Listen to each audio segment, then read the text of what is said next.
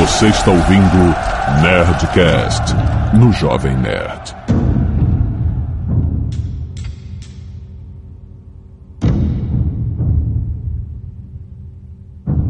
Entre o tempo em que os oceanos engoliram Baldur's Gate e a ascensão dos filhos de Elminster, existiu uma era do inimaginável. E no meio dessa porra toda, Ruprest, Nilperto, Feldon, Royston Cave e outros, destinados a usarem as joias da coroa de Ganor. E sou eu, seu crônico, que sozinho posso contar essa saga. Deixe-me contar-lhe sobre os dias de grande aventura. Bum, bum, bum,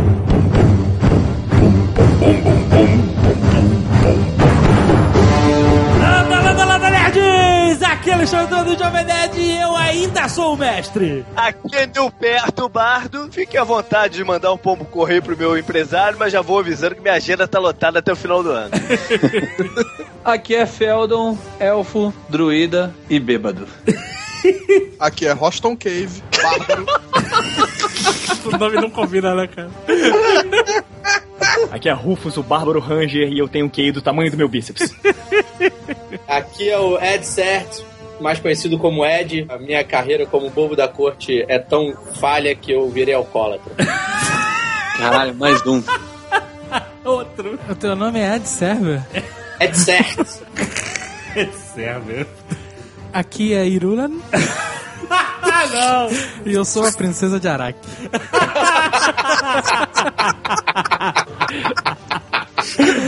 Muito bem, nerds, estamos começando a segunda partida especial de RPG no Nerdcast. Se você não ouviu o Nerdcast 251, para, para, vai lá ouvir, baixa pra você ouvir, porque é o início dessa aventura. A gente vai começar exatamente no momento onde a gente parou a última aventura, certo? Então apague a luz, coloque seus fones de ouvido. Aliás, altamente recomendado que você ouça este Nerdcast com fones de ouvido e embarque nesta aventura.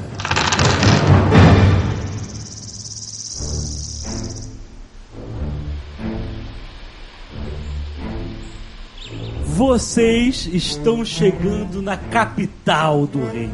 Vocês muito malandramente. Rupert, Rupertson, que é um doppelganger, que ele pode se transformar em qualquer coisa, ele está no formato da princesa Irulan. Dei um tapa na bunda dela. Porra, ô, ô, rapá! Tá maluco? Esqueceu? Eu só estou um pouco alcoolizado.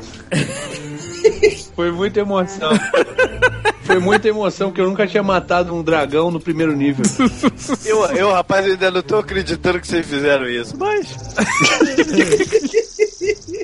Eu sei que você ficou preso lá em cima por causa da corda. Não, o, o, o coitado, o Nilperto veio correndo depois. Vocês foram lá pegar o Nilperto, ficou lá esperando vocês com a corda. Vocês decidiram esse plano maluco como a princesa morreu no final da última aventura? Vocês não conseguiram salvá-la? Você tá falando com a gente? Eu, tipo, tem uma Não, eu voz tô do além? narrando, estou narrando. O mestre está narrando.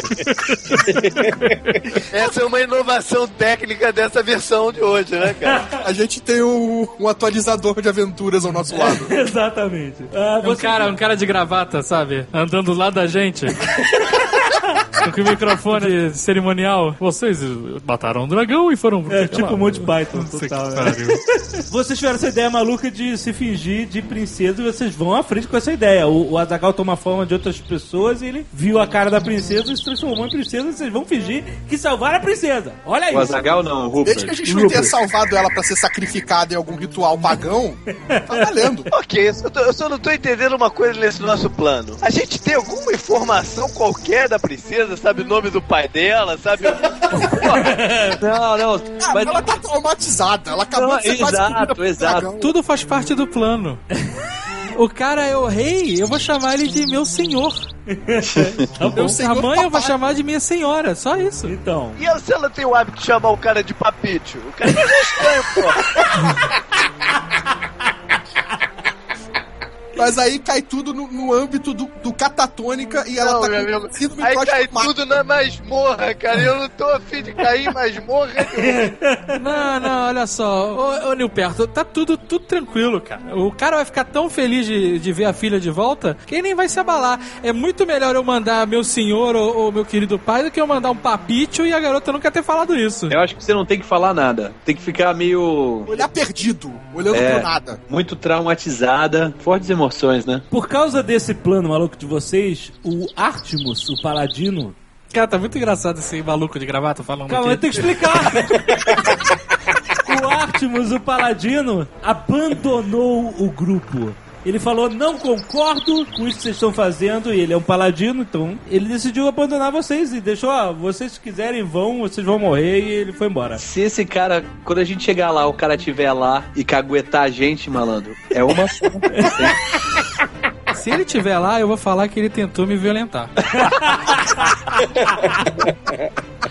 Vocês chegam, entram na cidade, na capital, andam até o castelo que está no centro da cidade, o grande castelo real onde o rei Hernan vive. A Irulan tá nua? Não. Como é que você tá vestido? Ah, cara, com roupa de princesa? Serve?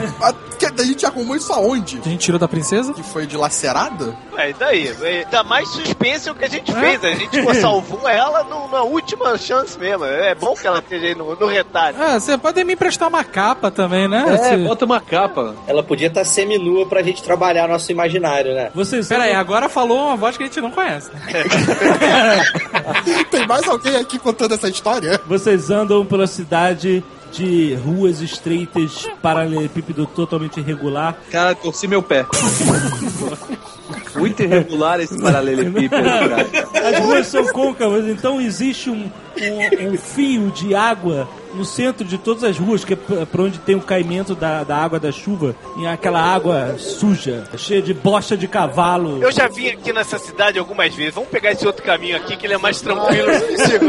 Tragam seus mortos. Aqui tem um pra você.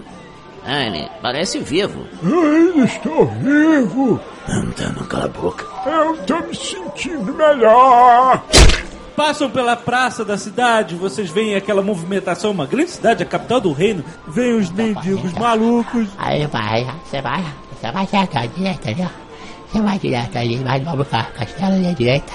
Dobra o castelinho ali, tem um, tem um, tem um troll. Aí você fala com o troll. Aí o troll vai, vai te pedir uma moedinha. Aí você, cuidado, porque troll é troll, né? O troll vai, vai te sacanear. Aí você vai, vai, vai tomar no seu rabo. Toda aquela movimentação de artistas, vendedores e todo tipo de, de pessoas indo pra lá e pra cá, uma confusão. Ouçam todos! Ouçam todos! Trago o comunicado do rei Hernan, que procura por bravos e heróicos campeões a partirem em uma missão de plena urgência. Aqueles dispostos a provar seu valor devem estar munidos com gloriosas histórias de aventuras e tesouros conquistados. Histórias como estas são do Excelso Bradesco, que foi o primeiro banco do reino a interagir pelas múltiplas redes sociais, porque entendeu que ouvir e participar das conversações eram os caminhos mais eficientes e autênticos de aprimorar seus serviços, estar presente e entregar algo que realmente faz sentido para a vida das pessoas. Às vezes, isso significa responder em forma de poesia ao pedido em poesia, como o caso recente do cliente Mauro Júnior. Link no pergaminho. Na fanpage, você também tem acesso às últimas novidades do banco sobre tecnologia e inovação, participa de concursos culturais e recebe conteúdos exclusivos e dicas para partir em busca dos seus sonhos medievais.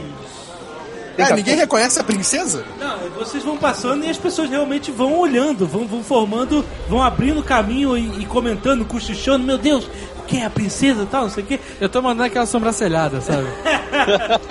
Quem são esses? Ô, ô, tem camelo no, no meio da rua? Ah, não tem vou Tem porcos, muitos porcos, cabras, cavalos, dar uma porrada no camelo. galinhas, etc. Você chega nas portas do castelo, que tem um fosso de água largo em volta, protegendo, só que o portão está aberto, ele está atravessando o fosso e a grade de ferro está levantado, com dois guardas de prontidão ao lado da porta. O acesso ao castelo está livre, só tem esses dois guardas na porta. Como assim? Ninguém pra nos receber? Trazemos de volta a filha perdida do rei. Vocês veem essa movimentação, os guardas já ficaram alertas porque sabiam que estava vindo alguma coisa. Você vê movimentação e gritaria de guardas no alto do muro do castelo. Os guardas da frente, eles eles estão meio perdidos, eles estão sendo superior ali, não sabem o que fazer. E de repente você vê movimento lá de dentro e vem um nobre com uma capa longa, vermelha, junto com os soldados, aquele mesmo tipo de soldado que vocês viram na última aventura que atravessou o caminho de vocês, aqueles mesmos que foram mortos com a comitiva da princesa, aquela armadura com capa vermelha e à frente deles um nobre com a mesma vestimenta, só que mais pomposa ainda, dizendo que ele é o líder daqueles homens. Papicho! Que isso? Que isso? Não faz isso! Ele disse que o cara é o líder, que não, não é que o cara é o rei, maluco.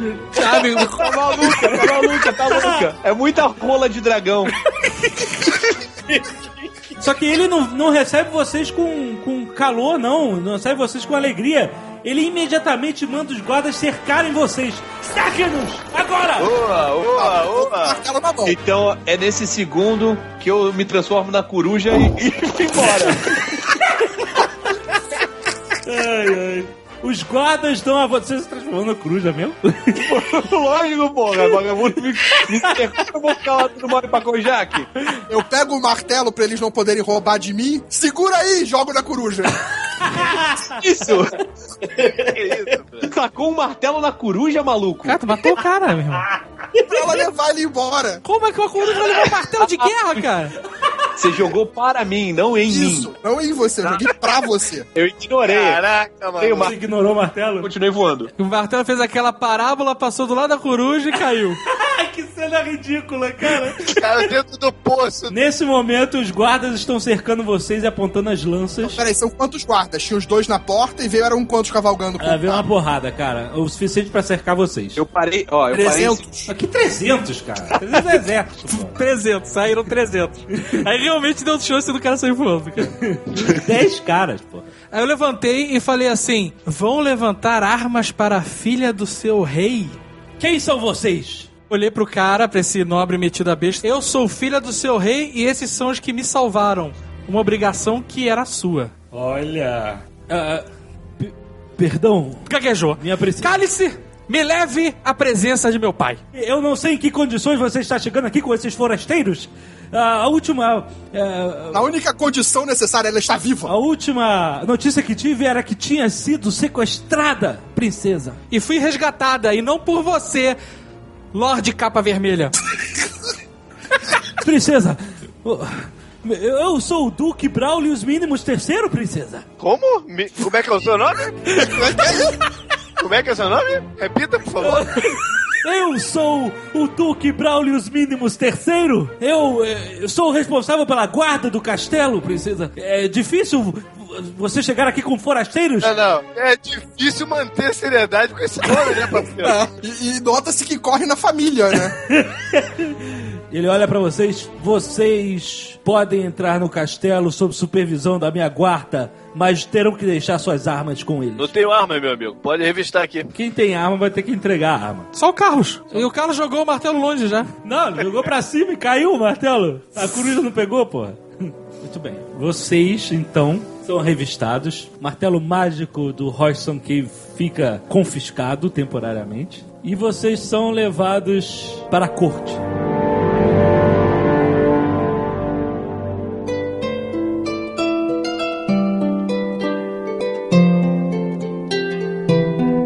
Imediatamente todos são levados à corte do rei, fortemente guardada por todos os soldados de capa vermelha. Quando você diz fortemente, o que, que isso significa?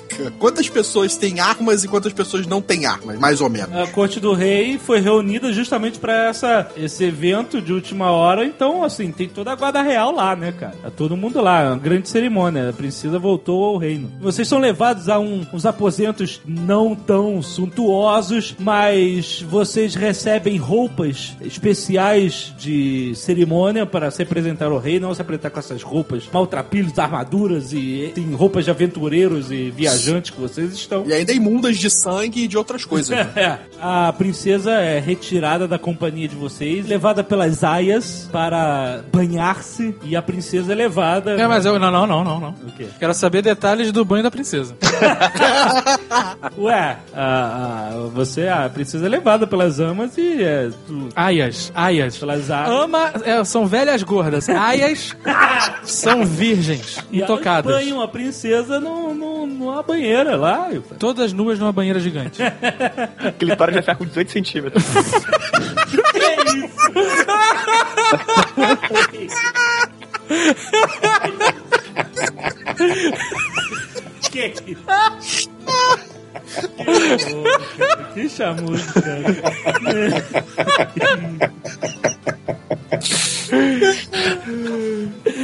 Tudo bem. Tocam as cornetas, abre-se as portas duplas em frente ao grande tapete vermelho que leva a uma, uma pequena escada onde está o trono do rei e da rainha. Quando a gente caminha pelos corredores aí do quarto pra lá, quantos guardas vigiam a gente? Seis guardas. Seis? Cada um ou seis pra todos? Não. Fez todos. cada um. Grupo Você não todo. consegue andar e tá lá no corredor. Além dos guardas que estão nos corredores, etc, né? Um anunciante brada o retorno da princesa e é- toda a corte aplaude.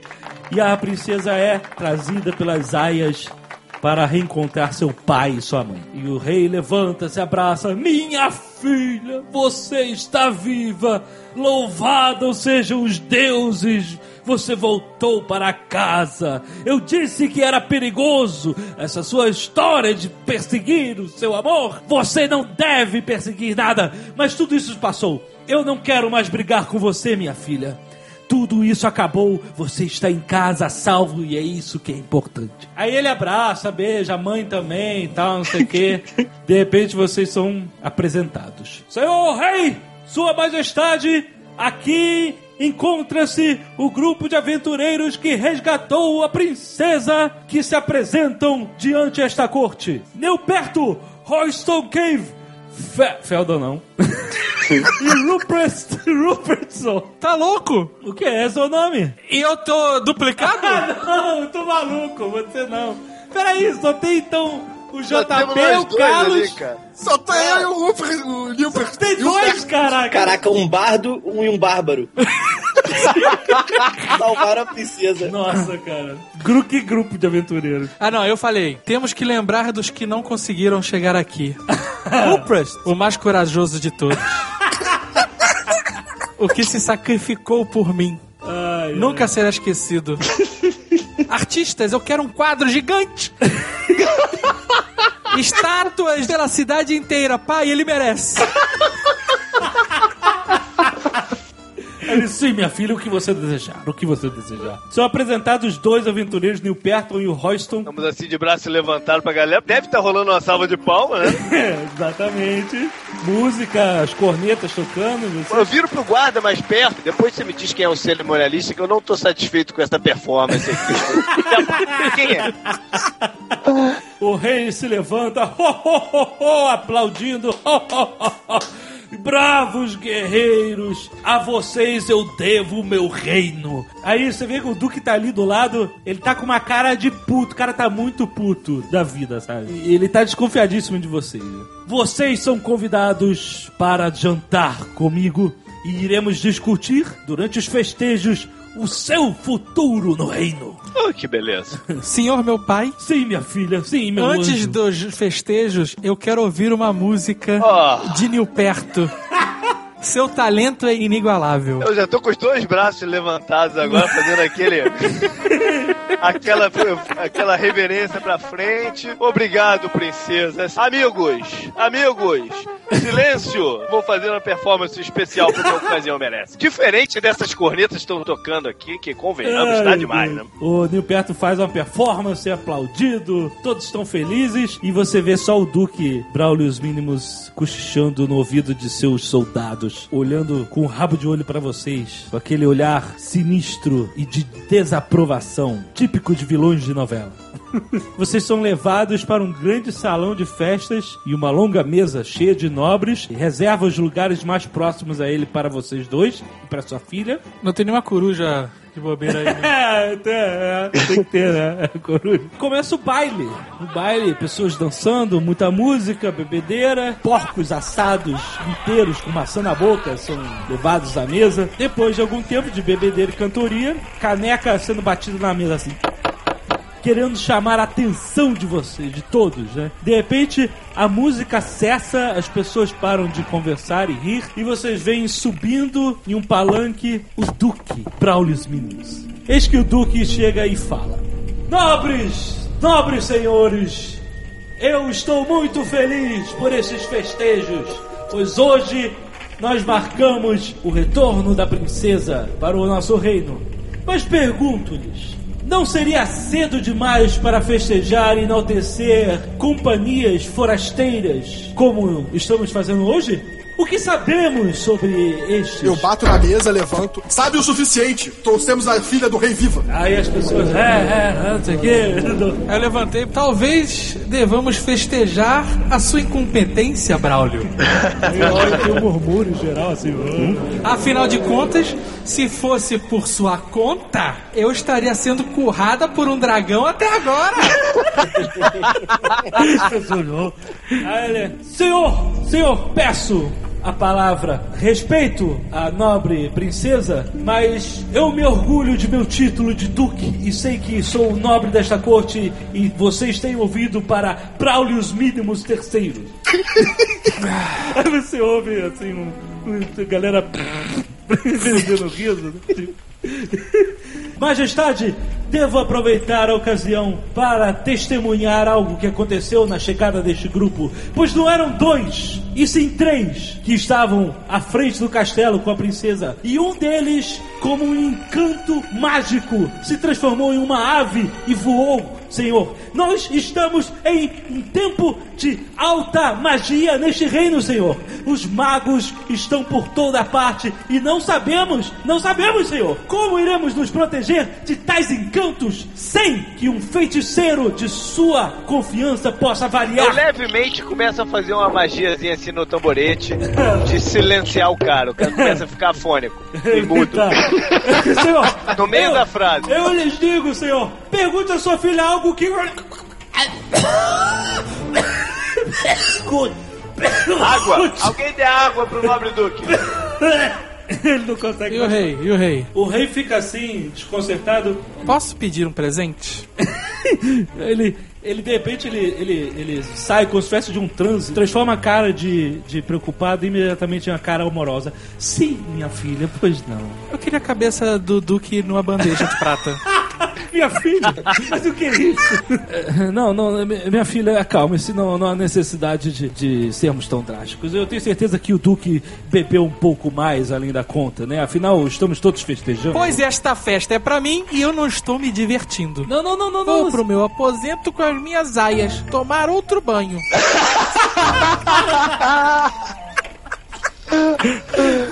Minha filha, acalme-se. Eu tenho exatamente o que você precisa.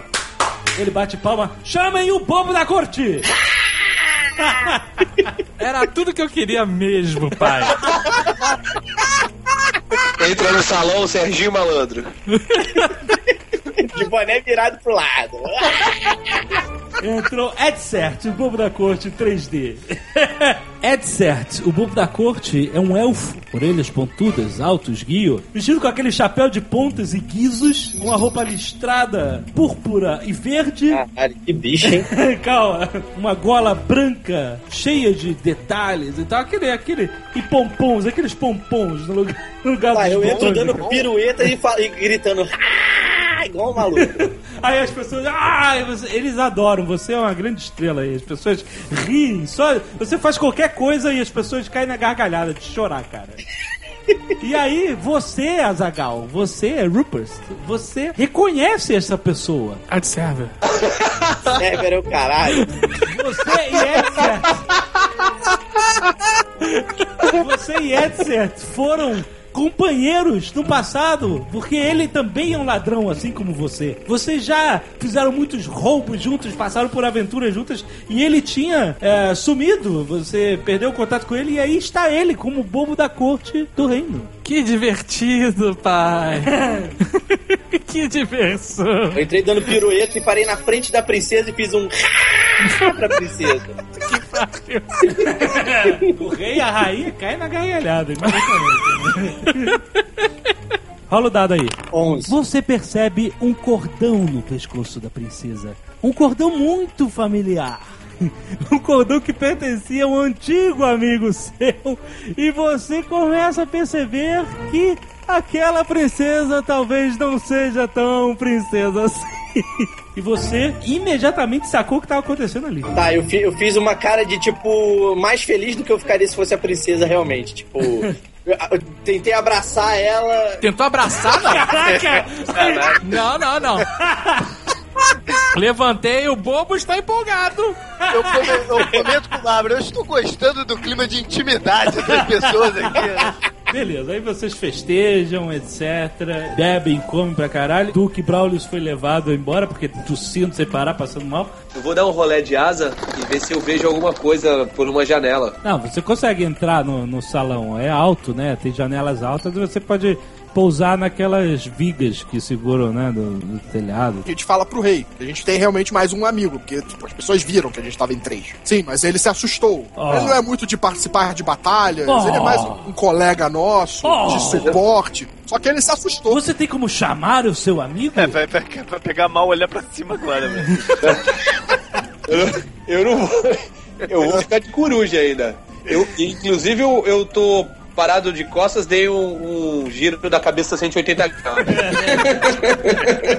Não, pode deixar que assim que a gente vê ele voando por aí, eu, eu chamo. É, a gente consegue. Acredito que até amanhã talvez ele consiga já estar aqui. Que papinho miserável. Ele falou isso e desmaiou na sopa, né, cara? A noite passa, muita música, muita festa, muita dança, bebedeira. Eu não vou beber, não, hein? E quando só as costelas dos porcos estão sobre os pratos, o rei, bêbado já, decide subir no mesmo palanque que o, o Duque fez o papelão dele e fazer um anúncio. Senhoras e senhores, quero terminar esta noite com, de festa com um grande anúncio. Nisso eu tô, eu tô me. Eu tô tentando me posicionar estrategicamente do lado da princesa. E ele vai falando, gesticulando com a caneca de hidromel dele, e o hidromel ainda vai espirrando nas pessoas que estão em- embaixo, à volta dele e tal. Não é toda, toda vez que vemos heróis com a coragem desses de arriscar a sua vida para salvar a princesa sem esperar nada, nada em troca. Eu, tiro a cara da sopa e o quê? Estes guerreiros altruístas trouxeram a minha filha de volta ao reino e não pediram um- uma só moeda de ouro em troca. Aê! Eu mando todo mundo bater palma. É o Liminha, né, cara? Ganhou 10 XP. Esta é a, é a forma que se mede o caráter, coisa que não tenho visto muito nesta corte ultimamente. Todos querem alguma coisa do rei. Rei, mas sua majestade, meu castelo vai ser invadido por orcs. Oh, me ajude, majestade. Minha filha está... Quem é esse que tá falando? O rei! tá loucaço. Meu, meus, meus servos não trabalham para mim direito, não pagam seus impostos. As vacas de meus servos estão magras, senhor. Faça alguma coisa. Nessa hora eu tô igual o Mionzinho imitando o Marcos Mion, é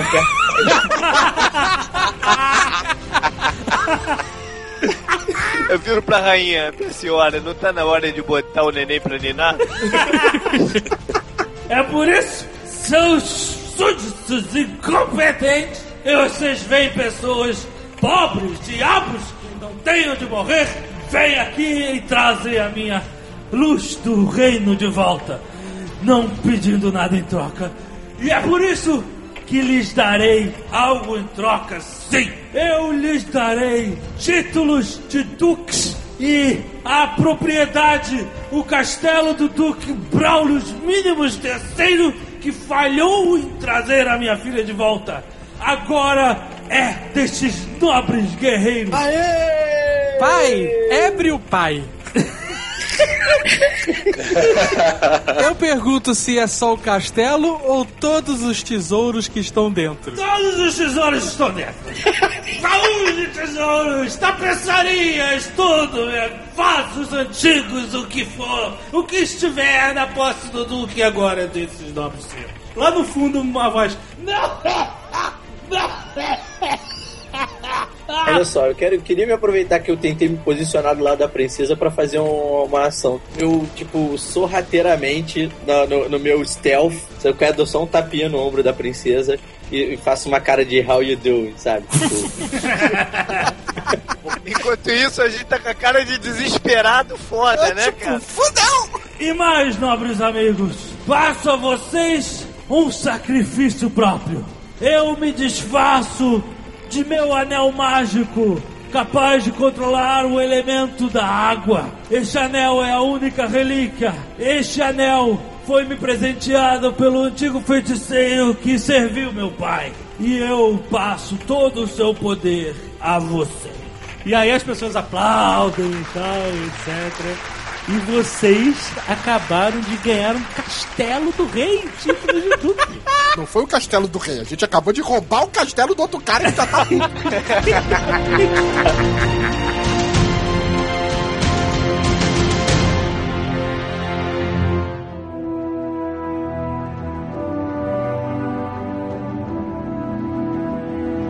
Duas semanas depois, vocês estão curtindo a vida, cara. Que, que- que vocês ficaram ricos, cara. A gente não tá curtindo a vida, cara. A gente tá com, com o cu fechado, cara. Vocês estão no castelo que era o castelo do Duque Braulius e ele fica afastado da cidade ao norte, grudado em umas montanhas rochosas, uma cadeia Ah, de isso não é, montanhas. dentro da, não é dentro da cidade. Não, é fora da cidade. É em outras terras. Pior ainda. Pô, não, melhorou um pouco, pô. Antes vocês estavam numa cidade murada com um castelo dentro da cidade. Agora vocês estão num castelo que fica no campo. Ele fica, obviamente, numa posição interessante, que ele está grudado na montanha, que na verdade é um paredão de granito que se ergue quase 90 graus do chão, e ele é grudado, ele é bem parecido com a fortaleza do Duas Torres lá, o Abismo do Elmo. Ele é grudado na rocha, né? Então ele só pode ser atacado por um lado, mas em volta dele tem só aquelas propriedades de é, é, casinhas pobres dos servos, né? Que cu- cuidam de, de animais, plantam. Qual é o staff do castelo? É um castelo médio, ou seja, médio pra pequeno, né? Então Aham. não é uma, não é um palácio, né? É uma fortaleza mais, né? Vocês têm diversos servos, guardas também, e o chefe dessa galera toda do castelo é um vassalo chamado Borna. E o, e o Borna, ele é um vassalo extremamente leal ao senhor atual. Então ele era o vassalo do Duque, mas agora ele se torna completamente prestativo e leal a vocês. Ele ensina, ele demonstra todo o castelo a vocês. Ele faz, tem certeza que as suas mesas estejam sempre cheias de vinho, uvas, maçãs, Troca esse cara, peras. troca esse cara que é um filho da puta. Agora, eu já ia falar X agora. é a- a- o calguete. Ele, ele faz com que a vida de vocês seja, vi- se- como vocês sejam tratados como reis. Olha só, aqui é só macaco velho.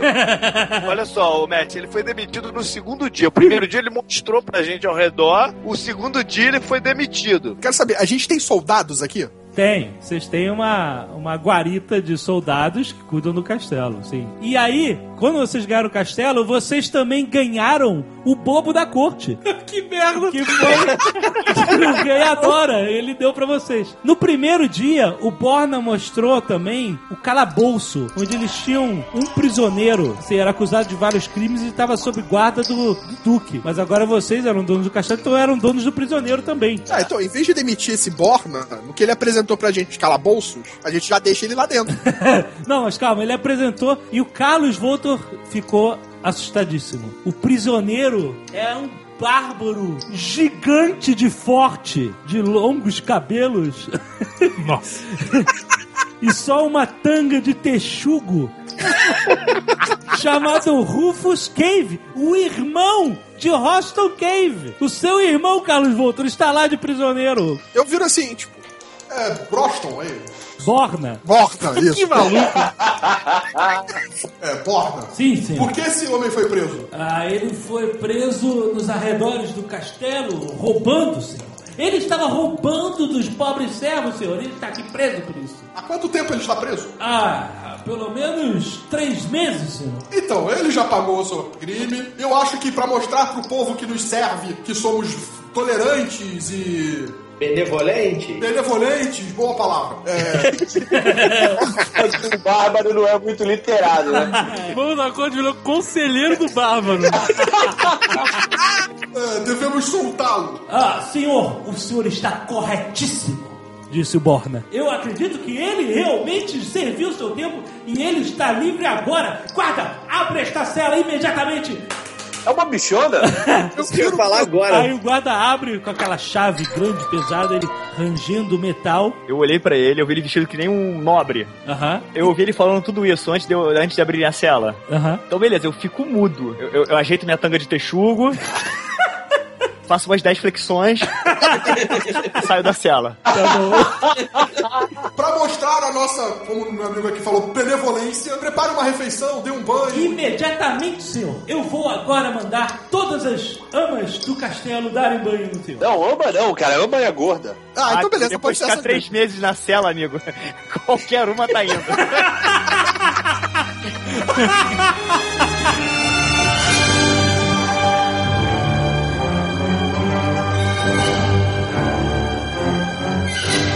Vocês vão demitir o Borna? Cara, eu acho que demitir tá errado. O Borda, então, é o criado mudo do, do Hostel Cave. Ele é o servidor do castelo. O negócio é, ou a gente mata ele, ou a gente fica com ele. Ih, e cara, demitir ele, ele vai virar nosso só- inimigo. É. Pô, deixa ele, cara. Assim, pô. Tá, mas aí então vamos fazer o seguinte: eu perguntei pra você do staff antes da parada, né? Do castelo. Como é que é? Quem é que organiza? Que- que- quem é o, o que tem mais acesso ao Bornas, por exemplo? Não, o governante do castelo é o Borna. O Borna manda nos chefes de cada área do castelo. Chefe da cozinha, chefe do, da, do celeiro. Ele fica mais, entendeu? É isso que eu quero saber. Ah, então, ele, ele fica coordenando todo mundo, toda hora. Ele tá cada hora num lugar. E quem é a mulher mais esperta do castelo?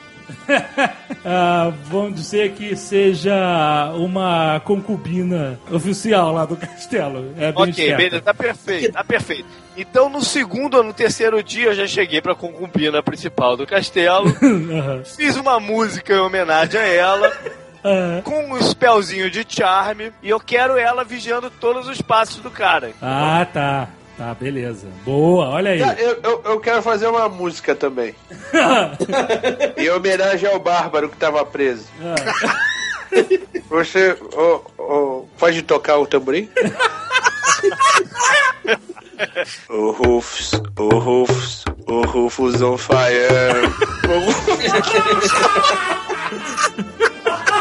O Olha A só. gente tem que dar uma razão por que que o cara soltou e o cara ficou no castelo, né? Sem falar nada, né? Pra gente eu já tô sabendo, eu tô, tô falando pra galera que trabalha, pros vassalos, pra todo mundo. Tem que ter Não, razão, e a- o cara ficou, né, pô? Olha só, e outra, vocês levaram o bobo da corte, só que o bobo da corte já sabe da princesa, então eu tenho que indagar vocês. E aí, qual vai ser? O que que tá acontecendo? Qual é a da parada? Ah, por que que tu tá nessa? Fala assim, olha só, eu tô ligado no que que tá acontecendo, malandragem. É, Do que que tu tá falando, meu amigo? É, que malandragem é essa Eu tô falando é o caceta, meu irmão. Olha só, eu, Eu acho que sei, o bobo eu tá sei que a princesa é meu, é meu, é meu brode de muita, de muita malandragem das antigas. Porra, já roubou muito comigo. O que que tá rolando entre vocês aí, cara? Me explica essa parada. Ele cansou dessa vida, virou uma vagabunda e a gente come ele. É, olha, então, assim, é. Porra, ele Tá mudou afim? muito. Tá afim? Tá afim? Não, olha só, é. Cara, o povo da corte ficou desconcertado.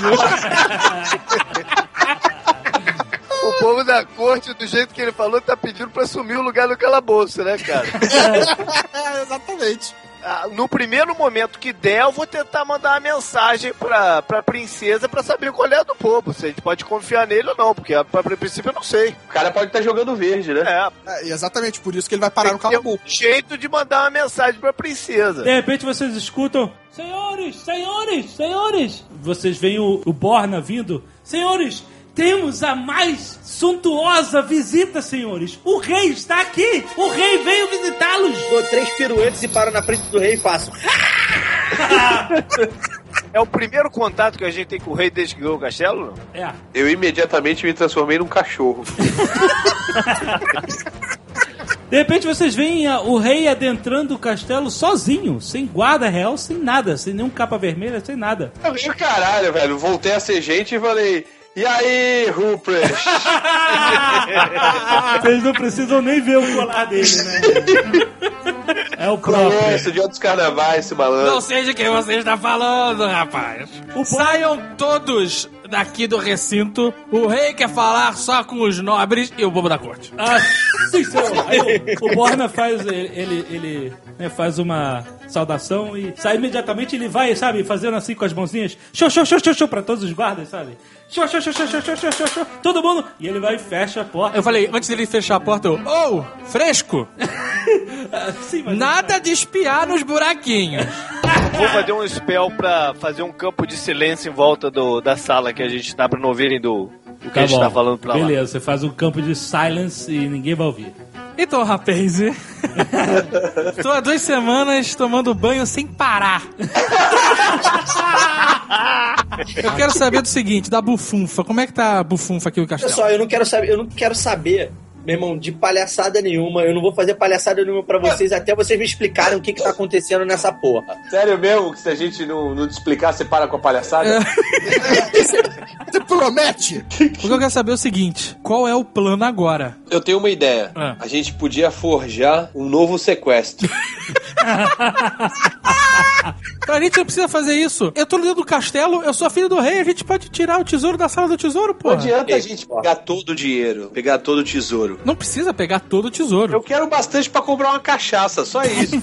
A gente faz um inventário do que tem aqui, pegamos tudo que a gente puder daqui e partimos. Vamos embora. O Gil usando essa história a primeira vez, né? Aí eu olhei assim e falei, quem é esse? Pô, Você chegou na sala e não viu um cara semi-nu, tango de texugo, óleo de peroba no corpo. Seguinte, galera, e- esse plano não vai funcionar. Já vou, já vou botar areia logo nessa porra, essa porra não vai funcionar. Eu sei que vocês não têm a minha sofisticação de ter participado já de algumas cortes. Certamente, cara, tá- a gente tá sendo aqui vigiado o tempo inteiro. Quando começar a tentar mover qualquer coisa, o neguinho vai saber e vai ter um monte de capa vermelha aqui na porta pra impedir que a gente Se eu e o lugar. Rupert ajudarmos vocês, ninguém vai Por que ao perceber. invés da gente mudar, mover as coisas que estão aqui, que a gente não move os tesouros que estão no castelo? Cara, você tá maluco? Procede, é muito mais fácil do que mover o que tá aqui, porque o tá aqui tá, tá, tá sendo vigiado, não tem jeito. Olha cor- só, a rainha é muito feia. Não, não é feio, bonito. Por que não, então, o Rupert já não logo mata o rei, toma o lugar dele? Ah, mas peraí, tudo tem limite. né? Eu não vou dizer que eu não pensei em matar o rei. Eu pensei. Mas eu acho que o cara é gente boa, a gente não precisa chegar tanto, né? Vocês arrumaram, velho. A gente tava tão feliz, todo mundo bêbado na taberna. Caralho, velho, vai dar uma dor de cabeça. Ó, não vale. Todo esse, esse tesouro não vale essa dor de cabeça de. Olha aí, tá sóbrio pela primeira vez, Falou né, o cara que há cinco minutos atrás queria matar o rei. Temos uma solução mais simples e direta, que vai nos livrar disso agora e podemos partir. Pegarmos o máximo que conseguirmos, enchermos nossos bolsos e mochilas e partirmos. Mas que. Caraca, mas você é um bárbaro mesmo, cara. Parabéns. O teu irmão vai botar o quê? Três moedas na sunga de texugo? Eu pensei em três diamantes. Só um minuto. Ô, Corujito, pega lá um vinho pra gente lá pra eu beber que eu tô com sede, cara. Caraca, mas tu tá cheio de marra mesmo, né, cara? Vou, eu vou buscar, eu vou buscar o vinho, eu vou. Mas, gente, olha só, o tesouro é de vocês, vocês não estão roubando, vocês estão tirando ele do castelo, só isso. Eu voltei com uma garrafa de vinho.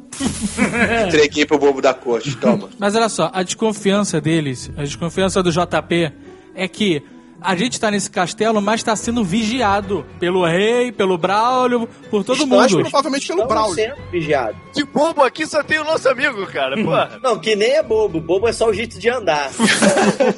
Já tá doidão de vinho? tô doidão já, tô ficando Tá. bêbado. Sabe o que acontece com quem me chama de corujito? É transformado em sapo? Não. Toma vinho que eu passei a garrafa no rabo.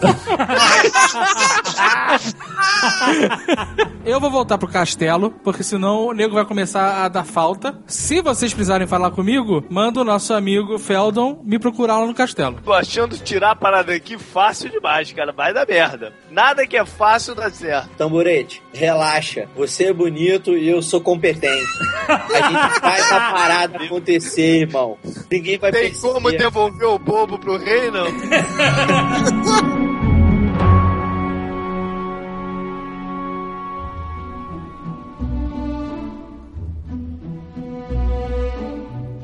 Meu perto, a concubina que você enfeitiçou durante esses Aham. dias, ela conta a você que o Borna, ele, ela não viu ele fazer nada de suspeito, que o cara continua trabalhando, mantendo o castelo funcionando e tal. E ele não tem contato com ninguém externo daqui. Ela não notou nada de suspeito, nem ele mandando mensagens, nem passando nada pra Ah, nada. continua de olho, meu querido. Tá bom. Eu comecei a tratar com os guardas, conhecer os guardas daqui, Certo. interagir com os soldados que trabalham pra gente. Você nota que todas as pessoas que, que trabalham pra vocês agora, elas estão aliviadíssimas do Duque ter saído, ter sido expulso do castelo, não ser mais o dono do castelo. Porque todo mundo odiava o Duque.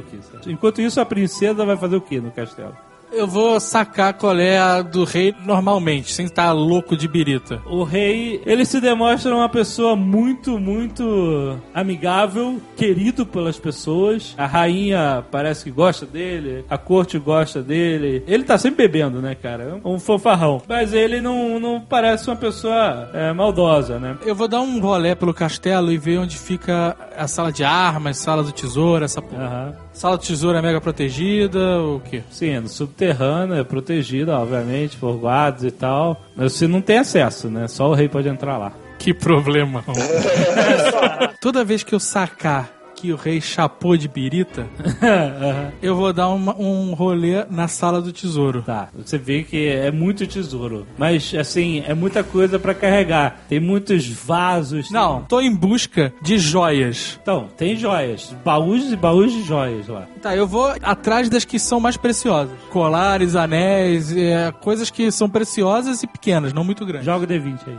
10. Você acha algumas coisas de valor lá e, assim, você nota algumas pedras sempre preciosas lá. Tem muita coisa que não presta, mas tem algumas, você no- você nota algumas. Eu vou mandar as minhas aias fazerem um- uma- um colete com vários bolsos. tá bom, puta que ideia! Vários, um colete com vários bolsos pra guardar vários, assim, bolsos de tamanhos variados.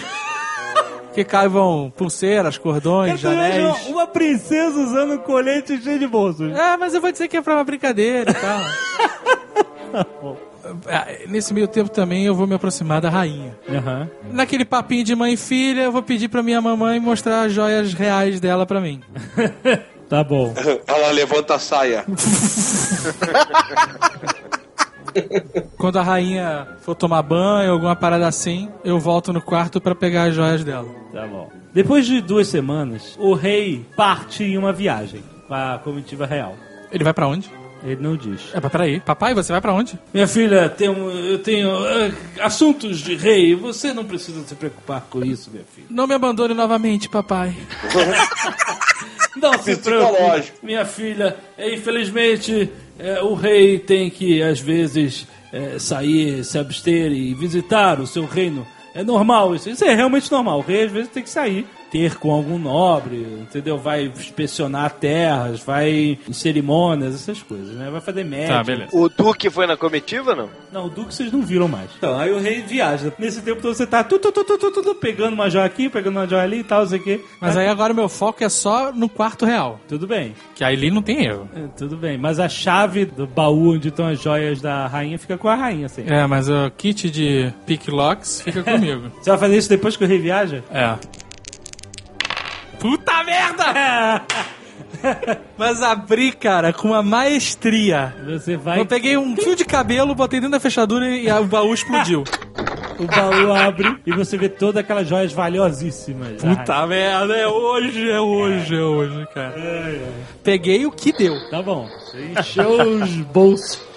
Tudo bem, bolso. O que deu? Mochila. Bracelete até o cotovelo. Beleza, mas Anel assim, em o todos que, que você vai os fazer depois que ela der falta? Não, não, calma. Eu vou fechar o trinco e vou quebrar ele dentro pra que as pessoas tenham dificuldade de abrir o próximo. Tá bom. Com 20 você consegue fazer isso. Destrói toda a tranca da, da parada por dentro. Eu vou voltar lá no castelo deles. Ne- Tá. Nessas duas semanas, eu, eu saí em viagem. Eu fui fazer o reconhecimento das estradas. Eu vou com o Nil perto pra buscar umas ervas. Vocês veem que existe assim a estrada principal que vai para o sul e para a capital. Entre a- o seu castelo e a capital, ela se divide em mais duas estradas, ela vai para os lados, etc. O castelo, as costas dele, ou seja, o norte, é uma cadeia de montanhas de granito. E existe uma estrada que circunda essas montanhas, mas uma estrada longa, longa, e ela entra em uma floresta, porque tem uma floresta que sobe o pé da montanha, mas a leste, né? Então a estrada segue para leste pela montanha, entra na floresta e vai para o norte, circundando essas montanhas. né? A passagem para o sul, para a capital, é bem aberta e pavimentada. A passagem para o norte já é bem mais complicada. Estrada em floresta, circundando montanha, etc. Qual que é a mais Tá. vigiada? É. É, obviamente em direção à capital, né? Vocês sabem que pro norte, depois dessa cadeia de montanhas, tem um pântano. Vocês estão no fim de uma estrada, entendeu? Durante esse período, o Feldon aproveita para estudar o anel mágico que ganhou do rei. E você vê que você começa a controlar, você consegue controlar porções de água. Caralho, eu vou fazer um teste. É. Escorreu uma lágrima do meu olho. Tem que fazer a lágrima voltar, isso sim. É, eu quero fazer a, a lágrima voltar. Tá bom. você consegue.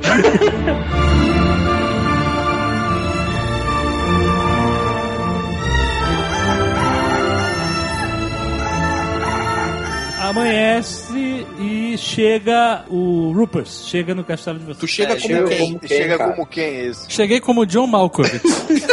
Amigos, é hora. O plano já está em andamento. Beleza, agora só pra eu lembrar qual era o plano mesmo. O rei saiu do castelo e a princesa deixou uma carta pra mãe dizendo que foi seguir o rei. E aí, vamos embora? É a hora. Demorou. Eu já fiz uma limpa do castelo. Tinha pouca coisa, só isso aqui. Eu mostrei essa colinha de Aí nada. você- Não mostrei tudo, hein? O que, que vocês juntaram aí? Vamos meter na carroça e vamos arpar. Essa é a hora. O rei vai ficar de fora um tempo e quando ele voltar, whatever. Olha só, é pra eu meter um monte de joia na- na- no meu, meu chapéu ou é pra eu distrair as pessoas? Eu acho que você deve distrair as pessoas por uns dois dias. Depois você encontra a gente na árvore bifurcada. É bem, é bem a sua cara Beleza, isso. vocês começam a arrumar as coisas, a carregar as carroças com tesouros. Vocês mesmos, sem ajuda de ninguém, né? Três melhores cavalos do estábulo. Vocês já estão com tudo preparado. Essas duas semanas tá tudo certo. Passam-se algumas horas. Você tem que pegar as coisas, carregar, levar pra lá, levar pra cá, levar pra, de novo pro estábulo, botar na carroça e tal. Enquanto vocês estão fazendo esse trabalho, vocês escutam uma corneta. Ah, fodeu. Isso é corneta de apresentação, deve ser o rei fazendo a primeira visita pra gente. Não, é corneta de guerra. É corneta de guerra! Eu não sabia que existia uma corneta de guerra. Eu tô de coruja, fui lá ver qual era. Tá, Eu você- vou correndo pra, pra murada também. Tá. Eu pego a minha mochilinha na qual eu botei todos os tesouros que eu podia, meto nas costas, pego o meu martelo e vou lá pra fora no cavalo. Feldon se transforma na coruja e voa. É outra coruja, não é a mesma? hein? Quando vocês veem um exército se aproximando do castelo. Ah, que legal. tocando corneta. Logo à frente desse exército, vocês veem uma carruagem gigantesca, toda ornamentada, parece ser uma carruagem real, e outros guerreiros montados em cavalos com full plate, os cavalos de full plate, e vários estandartes do reino e estandartes do duque. Junto da, da carruagem ornamentada tem uma carroça de bois grande, uma carroça de bois aberta, aquela que, de carga mesmo. Tem um, algo grande coberto por lençóis gigante, É um com bandeira. Caralho, não, é a cabeça do dragão, mano. E aí tem outro carro de boi também menor, é, outros Com carros. o cadáver da, da princesa. De repente vocês escutam a voz do Duque. Para, para tudo. Vocês já mandaram fechar a porta do castelo e as tropas se apostos ou vocês estão só com cara de idiota olhando eles chegarem? Para as muradas! E aí vocês começam a, a- a movimentar as pessoas. Fecham a porta do castelo, fecham os portões de ferro, fecham tudo. Manda todo mundo se preparar, arqueiros na, na- na- na- nos muros, Bordas, Borgias, bo- bo- Dracos, borna. Borda. Tem alguma passagem, alguma entrada subterrânea, algum outro caminho que possa levar até, até o interior? Quatro semanas! Quatro semanas, um mês aqui e vocês não sabem porra nenhuma! Deixaram tudo na minha mão, tu quer o quê? O exército é Tá muito louco. grande. É bem grande. Deixa eles virem e a gente vai pelo outro lado. Vambora daqui. Que outro lado, cara? Não tem outro Do lado. outro lado, a parada é na montanha. Ah, então fudeu. o, o- o- os Borjas, Borg, Borgs, Borbs. É o Borbs, é o judão. Tem uma luneta aí? Não, não tem. Não tem luneta? Não. Que castelinho. Lá na- de coruja, qual é? Você tá vendo, chega se aproximando. Aí o, o Duque vai começar a falar. O rei tá lá? Você não viu o rei, você só viu a carruagem. Não tem nenhum arqueiro aí não, gente? Tá tudo no muro. Eu tenho, na verdade, uma, uma besta. Ela solta 5 mil flechas ao mesmo tempo. Vocês escutam a voz do Duque. Sim! Sim! Seus impostores! Aqui está a resposta do Duque Braulio os mínimos terceiro ao seu joguete! Aqui está a resposta! Aí de repente abre a porta da carruagem e sai o rei. Preso, morto, vivo? Vivo? Meu rei, estes são os impostores a quem Vossa Majestade entregou minhas terras. Vejamos o que eles têm a dizer. Aí ele, calma, senhor. Senhores duques, diz ele. Senhores duques, tem mais duques, hein? Vocês. Na verdade, deve- Essa deve ter sido uma cena muito engraçada de se ver, cara. Os caras no muro, os caras no muro. Os soldados do lado. Todo mundo se olhando assim, Duque. Senhores Duques, o Bárbaro. Tem mais Duques? Muito, muito bom, cara. Aí o, o Borja falou: Senhor Cave, o senhor é Duque. verdade. Senhores duques, eis que Braulio os mínimos terceiro Caraca, o rei tá mal, maluco.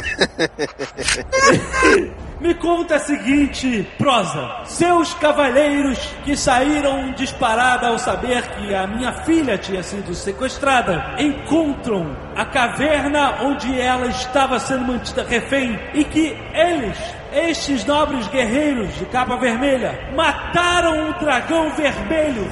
Aí ele tira a colcha que estava cobrindo carga do carro de bois e tem a cabeça do dragão vermelho lá. 100 XP pra mim, né? Esse é o dragão que a gente matou? É. Esse é o dragão que a gente matou!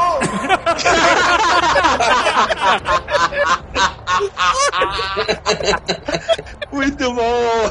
Aí o Duque fala assim: Será mesmo?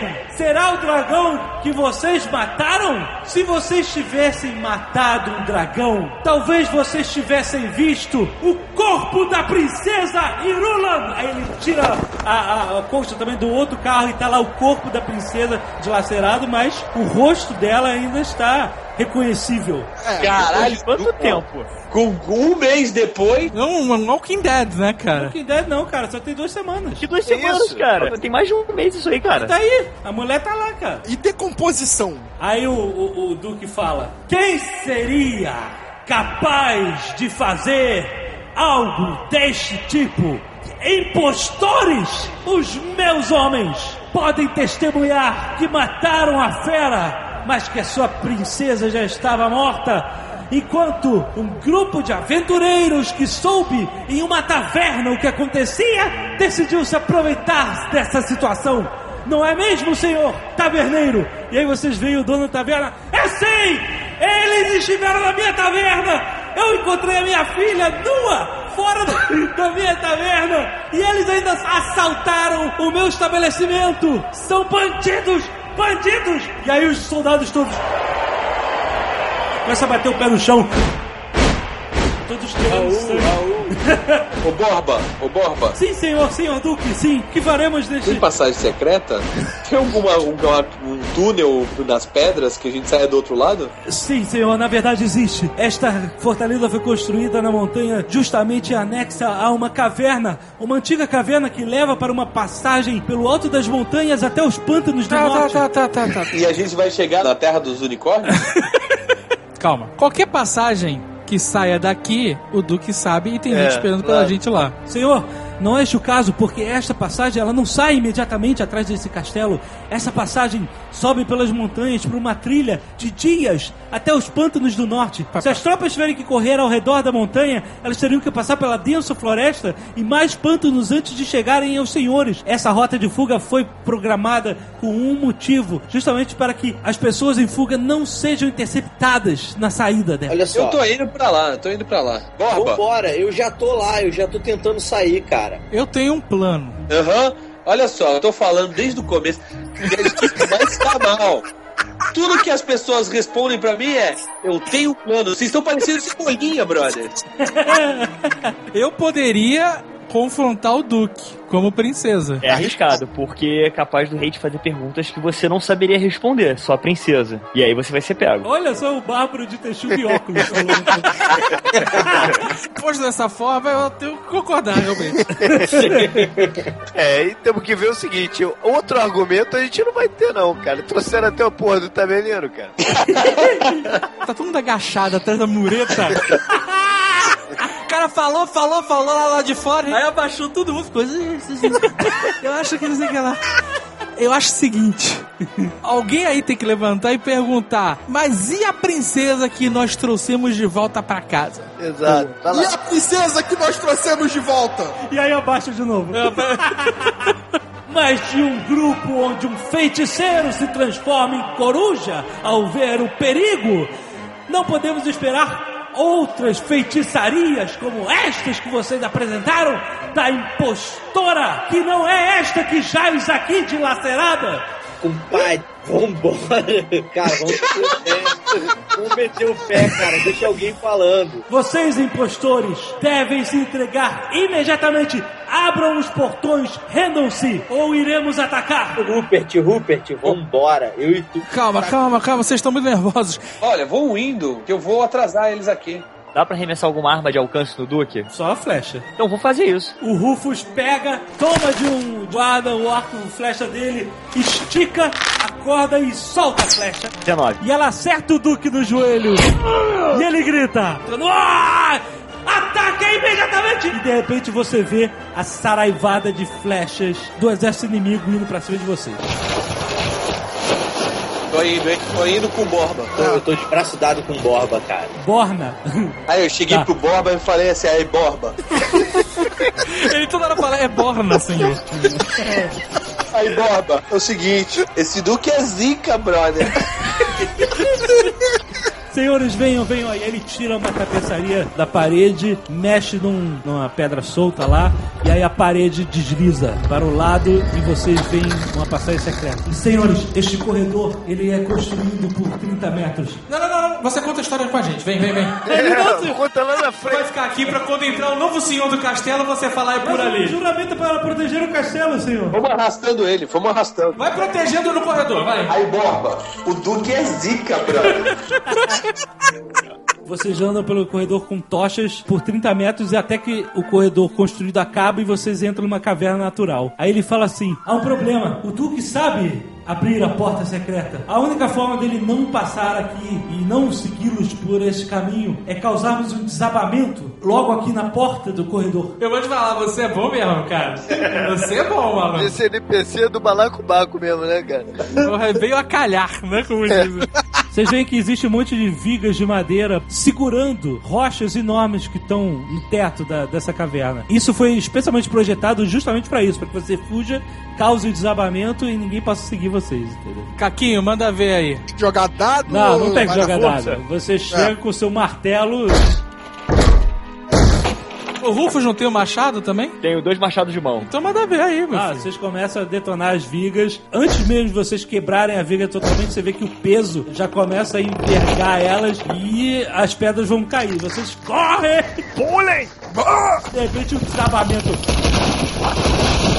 Todo aquele peso de rocha cai e fecha a entrada. Selada para sempre.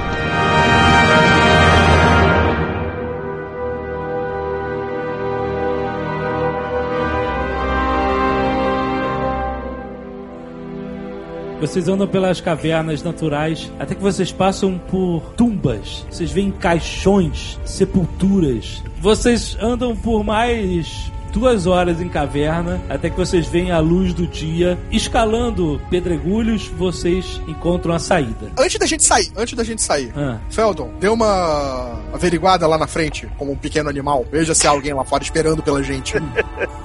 Eu me transformei numa pomba. Nossa, velho. Você vai lá voando, realmente não tem ninguém. Você vê uma trilha pelas montanhas, você vê a paisagem da floresta lá embaixo, com nuvens baixas abaixo do topo da montanha, e a passagem segue. Ela segue totalmente irregular, sobe, desce, vira pra lá e pra cá, mas ela continua pelo topo das montanhas. Beleza. Eu, eu dei uma batizada no, no bárbaro.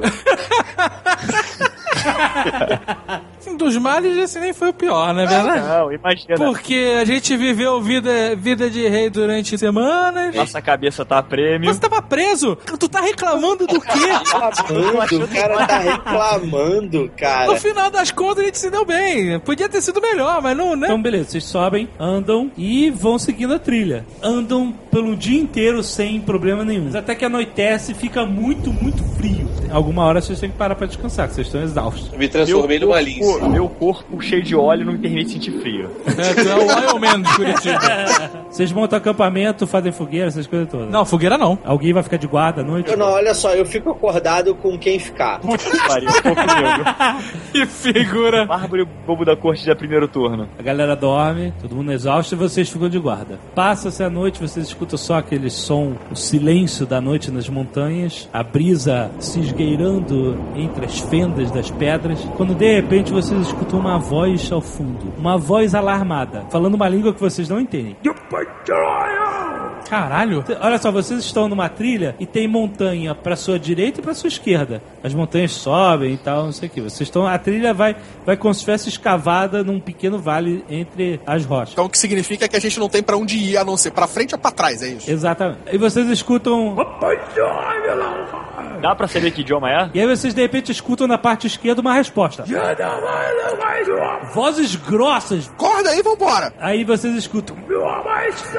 E aí parece uma discussão entre uma voz que tá na direita e a voz que tá na esquerda. Mas vocês não veem porque a montanha é alta e parece que a- as vozes vêm de trás desses pequenos picos que tem. E de repente, cara, vocês veem um objeto enorme cortando a a luz das estrelas. Vocês veem a luz das estrelas sendo cortada por um objeto redondo gigantesco passando da direita para a esquerda, voando. E aí de repente vocês escutam um barulho de pedra Eles estão brigando. caindo do outro lado. De repente vocês veem a luz das estrelas sendo cortada da esquerda para a direita com outro objeto retornando. Se a gente ficar aqui, a gente vai ser pego nesse fogo cruzado de pedra. Vamos sair daqui. Pô da porra, vamos ficar. Eu tô loucaço, tô bebaço. vamos ficar, porra. Caralho, meu irmão, tu ficou bebendo e tá loucaço. Tem que sair daqui, vambora. Eu dou uma gargalhada. Esse cara é zica, né, brother? Vocês começam a arrumar suas coisas quando vocês de repente sentem o chão tremer e escutam os trondos como se fossem dois batistacas ritmados socando o chão, se aproximando rapidamente de vocês. E aí vocês veem na sua direita aparecendo no alto contra a luz das estrelas um gigante. E ele levanta no alto da cabeça um pedregulho gigantesco e joga pra cima de você. Pra si, caraca. Ele ouviu uma risada? Ué, eu vou dar o meu stealth, cara. Eu arremesso o martelo na pedra. Legal. Caraca, o Carlos é bom pra caralho, cara. Iniciativa, Eu respeito, eu respeito o Iniciativa, personagem do iniciativa Carlos aí, pra mundo. caralho, cara. Iniciativa 18. 21. 13, Ataca. 13. Oito. A iniciativa é só do dado, hein?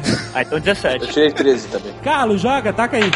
Uhul! Uh! 18 de ataque. Eu arremesso o martelo na pedra. Ao mesmo tempo que o gigante arremessa a pedra pra cima de vocês, o Carlos puxa o martelo, joga e o encontro acontece em pleno ato. O martelo despedaça o pedregulho em mil pedaços. Caraca, o Carlos é muito bom, cara. Pariu. Esse é meu irmão. Ah, eu pego de volta o martelo. E aí, o gigante parte pra cima de vocês. Cara, quer fazer o quê? Fazer o quê? Bate! Vocês vão atacar o gigante? Eu não. Não, eu posso me esconder bonito assim, posso. Vou me esconder lindo. Na primeira pedra que tiver, eu vou pra trás dela. Tá, joga o D20.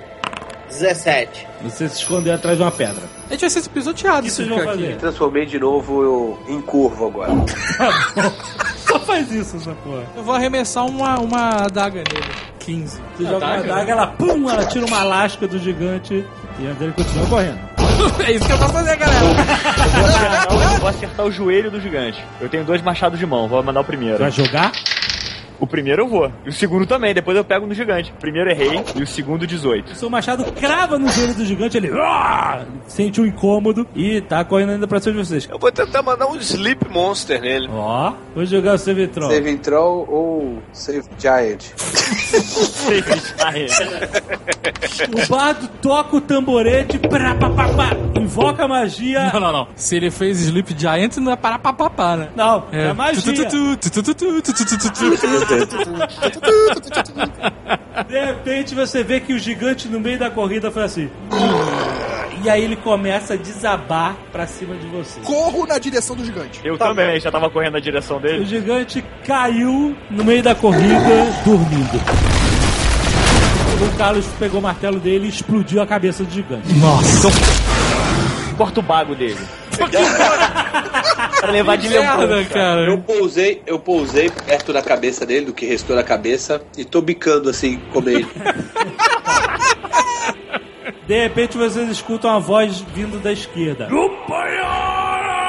Eu não posso tentar distrair ele, sair correndo e chamar a atenção? Pode. Posso? Aham. Então eu vou sair correndo de onde eu tô e três piruetas e fazer assim um. Gritando igual um maluco. Beleza. E aí uma pedra voando pra cima de vocês do outro gigante. Puta que pariu. De novo. Arremessar o martelo na porra da pedra. 13. 13? Errou. A pedra vai acertar um de vocês. Vou jogar um D6. Vocês são seis? Ó, JP, Tucano, Rex, Carlos, Azagal e 3D. 6, 3D. Vamos ver se acerta. 20. Puta que pariu. Caraca, pior que foi 20 mesmo. Você tomou uma pedrada gigantesca e tá no chão. Mas eu tô dando tchau pra eles e falando assim. 3D? Fala. Quantos hit points você tem aí? Você sabe? Sei, porra, pera aí. 42. Tu morreu.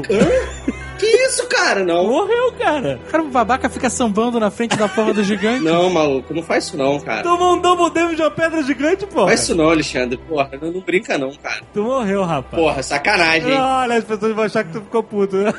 Não, tô puto não, mas porra. O Rex não pular no podia ter me salvado nessa, não. Olha só, isso é escroto. Cara, ele tirou 20, cara. 20 é Tirou 20, no 20, D&D, cara. né? Não tem como. Tomou double damage. É o dobro. Você morreu. Dois ataques no gigante, hein? 15 e 13. Assim, só uma pergunta, só uma pergunta. Eu tenho 30 feats pra fazer isso, cara. Eu tenho uma corrida muito boa. Mesmo assim, eu tomo esse dano todo. 20 é 20, cara. Calma, porque, primeiro, ele acertou. Ele acertou a sua armor class. E aí não tem o que fazer, você toma o dano quando acerta, cara. E aí ele ainda acertou 20, você tomou o dobro do dano normal dele. É, double damage, ok. É, Rufus sai correndo, sobe as pedras a passos largos e desfere dois golpes nas pernas do gigante. E o gigante se sente incomodado. O pessoal tá na minha frente de ataque, não? Como é que, como é que eles tá a posição? Cara, eu tô caído no front. Rex já tá nele e eu tô partindo pra cima. Eu vou fazer um Calm Monster, pra deixar o cara tranquilo. tá bom. Beleza, o monstro para de atacar imediatamente. Ataca, Rex. Ataca, Carlos. Ah, um só pegou, 17 e 2. Vocês batem no gigante. Aí ele sai correndo. Sai, sai fugindo, porque ele não vai atacar mesmo. Covarde! Mas Existe a alguma gente continua. possibilidade de alguém me salvar? Sério, cara. Você morreu mesmo. Vocês tiram a pedra de cima que o gigante tacou e vocês só veem uma massa que nem um lagarto esmagado, sabe, na estrada. Completamente esmagado pela pedra. Morto enterrado. Já foi enterrado, já tá debaixo da pedra. Olhei o corpo, prestei minhas pêsames e revirei o bolso dele pra ver se tinha algum dinheiro. Ah, Não vai precisar mais. Tem uma moeda gigante no bolso. Tem um escudo, gigante, né? uma lata daquela cobra de mola. é, você encontra lá uns, uns moedas, uns negócios. A gente vai enterrar o corpo do bobo da corte ou não? É só botar a pedra de volta. Antes de vocês baixarem a pedra, deixa eu pegar o chapeuzinho com o guiso dele.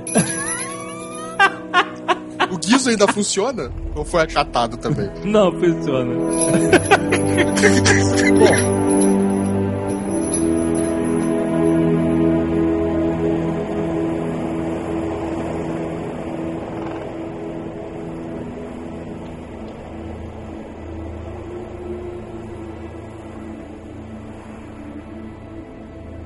Eu, eu vou assumir a forma do Bill Gates. do Bill Gates. Puta que pariu. Com, com óculos e tudo. E, e chapéu de bobo da corte. Barbinha, você vai ficar meio chocado agora. Aí me transformo.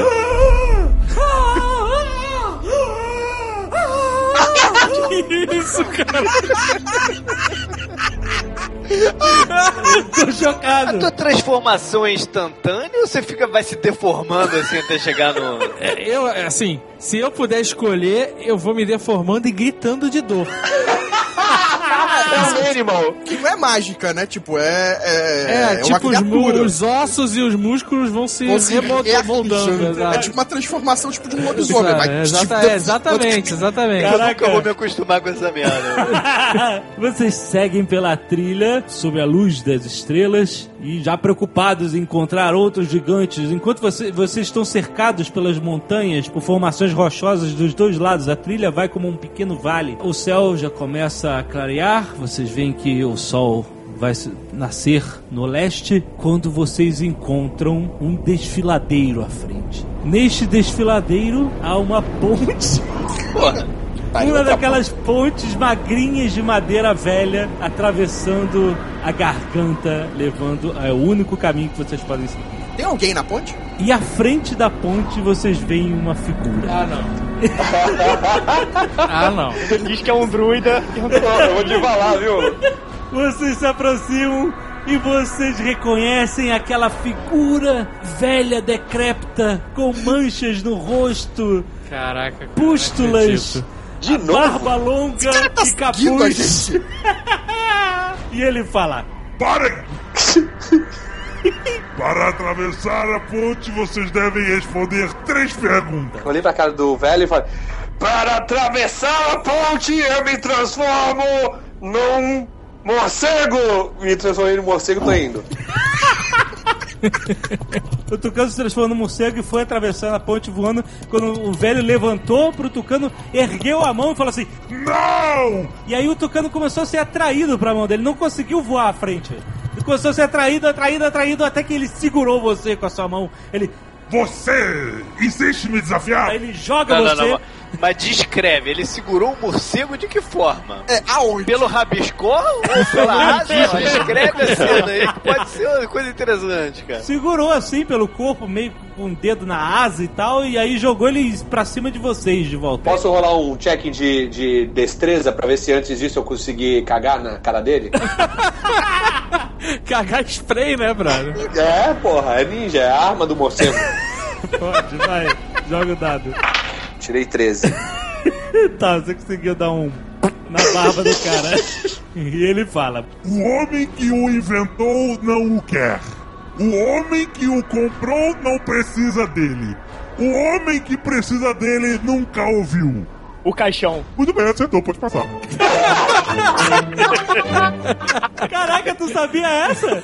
Não, porra, é óbvio. Caraca, parabéns, tu bárbaro inteligente. Eu fiquei na dúvida de prova e caixão. Qual a inteligência do, do, do, do bárbaro? Não sei, cara, mas eu ganhei mil pontos. A gente tem um bárbaro gênio, O brother. Bárbaro tirou do- da sunga de texugo um- uma caixinha, abriu, tirou o óculos, botou. Caraca, o Bárbaro intelectual, cara, que diria. Tudo bem, aí ele sai e deixa vocês passarem. Vocês passam pela ponte e continuam seguindo enquanto o dia o sol caminha pelo céu. Eu vejo se o cara começou a seguir a gente também, tá? Dá uma olhada assim pra trás, Não, ver se ele ele ficou vem. lá atrás. Quando vocês veem o sol já ultrapassando o meio-dia, vocês veem um grande, imenso pântano à frente de vocês. Uma planície cinzenta. Quanto mais vocês descem, mais na névoa vocês entram. E o sol, em vez de, um, de uma esfera de fogo no céu, passa a ser um borrão. Caraca, mano. Já, já me perdi totalmente. Depois do pântano tem a tundra também. né? Nossa, vocês escutam um grito de dor quando olham pra mim eu tô na forma do Atreio. Atreio! Falta o cavalo. E então vocês descem. Quando terminam de descer a montanha, o sol já está se pondo novamente. Vocês pararam, vocês já comeram. Comemos o quê? É, boa pergunta. Provisões que tinham na depois da fuga. Porque o nosso, nosso serviçal é. Caraca, a gente tá com o, o- o Borges, né? Borna, então. E aí, e aí, Borges? Ele fala, senhor, eu acho que, bom, é, esses pântanos eles já foram menos sinistros. Eu não reconheceria esses pântanos hoje em dia. Não, na verdade eu não tô perguntando isso, eu- quero pra saber se você quer virar mercenário agora que você perdeu seu emprego de lambe-saco de castelo.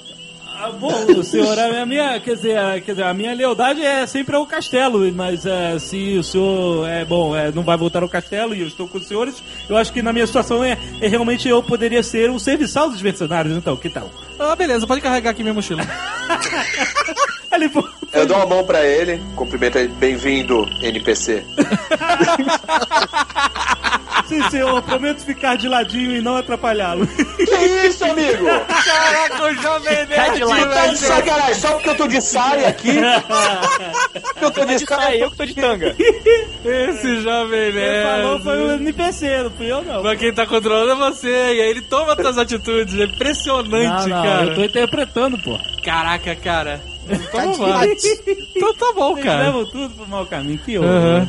20 minutos depois, o Borna já tá carregando a mochila de todo mundo. e é um mosquitarado inacreditável, cara. Os mosquitos. Aí, morcego não come mosquito? Você tá de sacanagem, né, amigo?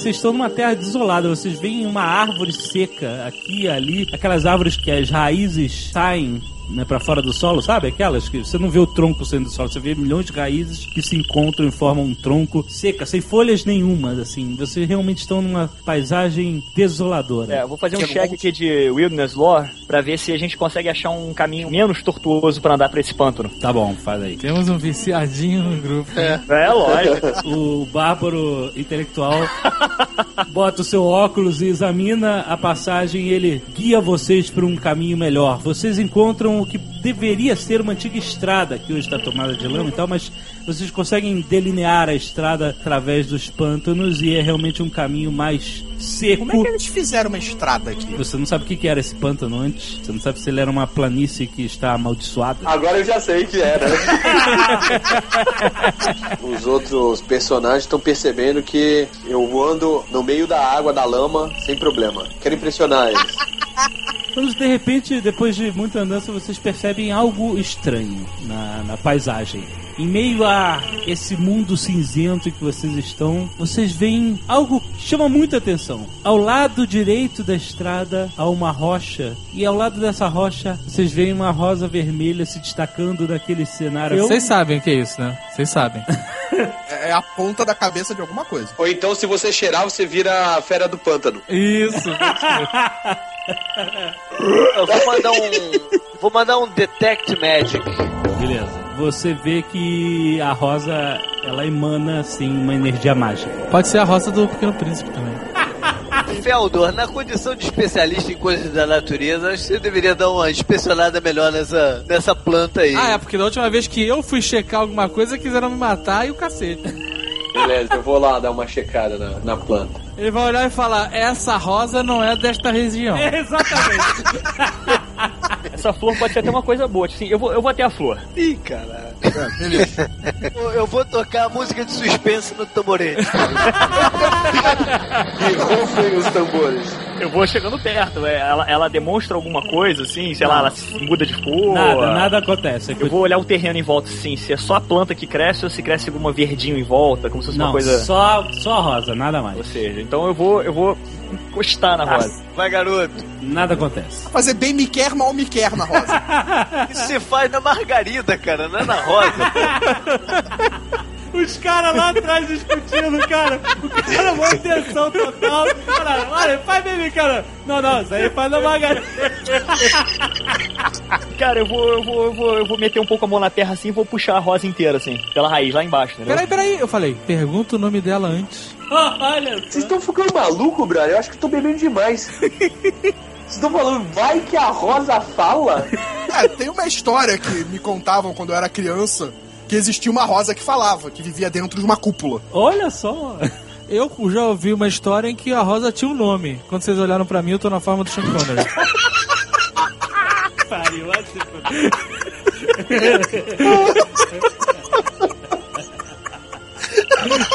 Bom, eu pergunto pra Rosa, então, assim, que faz uma, uma flor tão bonita em um deserto tão desolado? Oi, caralho, o Bárbaro tá falando com a Rosa mesmo. tá todo mundo caindo na lama rindo.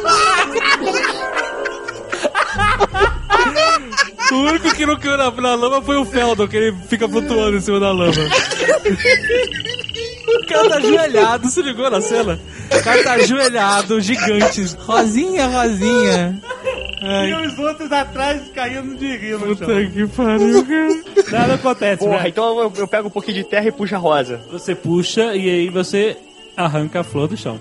Nada acontece. Tá, então eu vou carregar ela comigo, vou botar na tanga de texugo. Um Puta merda. Muito bem, vocês seguem viagem agora? Eu vou parar o grupo e trocar uma ideia. Ó, galera, é o seguinte, ó. É, a gente não sabe se tem gente atrás. Então eu quero o foco de vocês, tá? A gente tem que andar. Se aparecer outra flor, por favor, não parem pra conversar. Tá foda, né? Assim vão chegar na gente, porra. Ficando maluco, brother. O Borna, o Borna tá endurmado, ele é da galera e tá rindo ou ele tá perdido? No, no- Ele tá enterrado em milhões de mochilas. Você vê a cara dele, cara. Você só vê um monte de mochila, saco, um monte de coisa e duas pernas carregando aqui. Ah, eu pego, eu pego um pouco da lama, passo assim um pouco pra espantar os mosquitos. Pensei que tinha tancado o cara. Eu também. No momento eu pensei que queria jogar no maluco.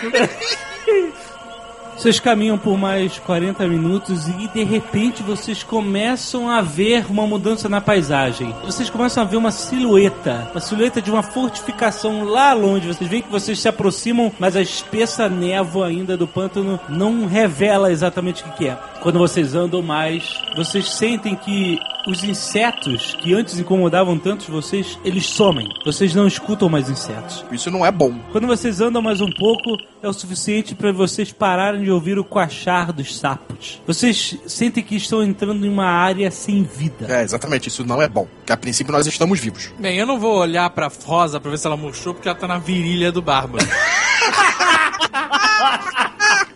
Mais um pouco, mais 15 metros, e vocês veem uma silhueta na estrada. No centro da estrada, que tem mais ou menos a forma, o tamanho de uma pessoa, mas vocês ainda não conseguem ver exatamente o que, que é. Tá, a gente vai aproximando dele. Vocês continuam se aproximando e vocês veem que é uma pessoa, mas ela está paralisada para sempre em forma de pedra. Nossa. É um guerreiro que brande uma espada. Pensa que é uma estátua, não? Não, não é uma estátua. É um guerreiro. Mas como é que a gente Deixa eu escrever, caralho.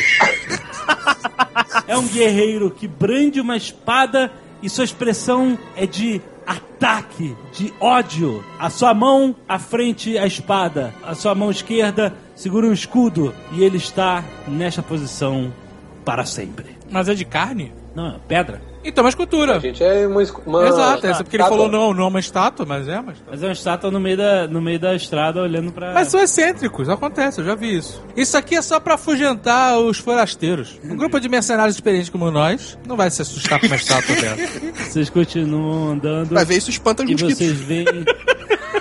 que pariu, cara. Guerreiro, terrível contra os insetos. Contra os insetos. Quanto mais vocês caminham em direção ao vulto da fortificação, mais vultos de pessoas vocês veem. na estrada, ao redor da estrada, em todo canto. É, vem cá, Borna, esse caminho aqui, você vai dar onde nele?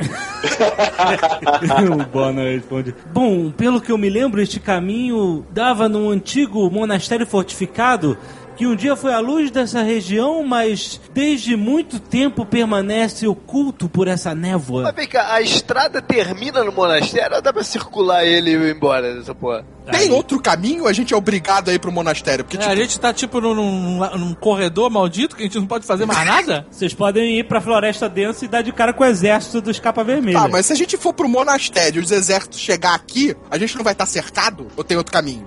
Aí você, ninguém sabe. Tá, e aí o único caminho que a gente tem pra sair daqui é em direção à floresta. Vocês não sabem, nem o Borna sabe. Mas o que a gente olha em volta, tipo. Você só vê desolação cinza. A gente precisa ter uma vista alta. Exato, isso que eu ia O falar monastério agora. é alto. É, mas o morcego também voa alto. Exato, é. Vai, vai fazer um reconhecimento morcego, aéreo vai aí. botar um bicho que é cego, transforma numa águia pelo menos, porra. Olha aí, esse bárbaro tá muito bom, cara!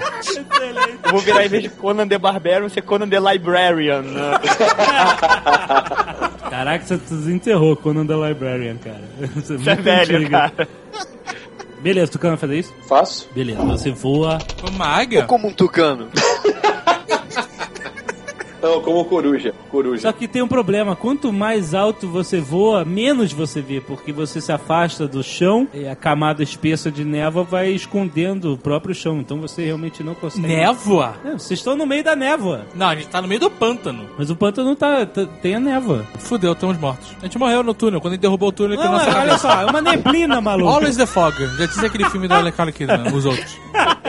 Mas você realmente não conseguiu ver. Você quer voar até o monastério? É. Tá bom. Voa e você começa a ver uma forma, construção fortificada feita em cima de uma grande rocha. Podem imaginar um Monte São Michel. Mas e aí, ele viu, ele viu se a estrada circula o, monastério ou não? terminando o monastério. E eu não vejo pessoa nenhuma lá dentro. Você vê gente lá dentro. É habitado. Eu volto. Vou assumir a forma do Rudiger Hauer e fazer assim pra ele pousar no meu braço. Tá bom, e aí, vocês vão fazer? Ué, pô, caralho, você não tá dando muita opção pra Não, vamos lá, né? Ah.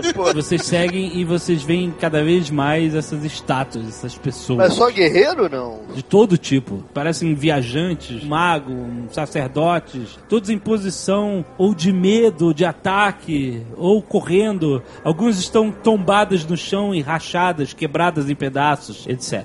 E vocês veem uma placa de madeira cravada no chão, ao lado da estrada, dizendo: Voltem ou serão condenados. A gente não cometeu crime nenhum.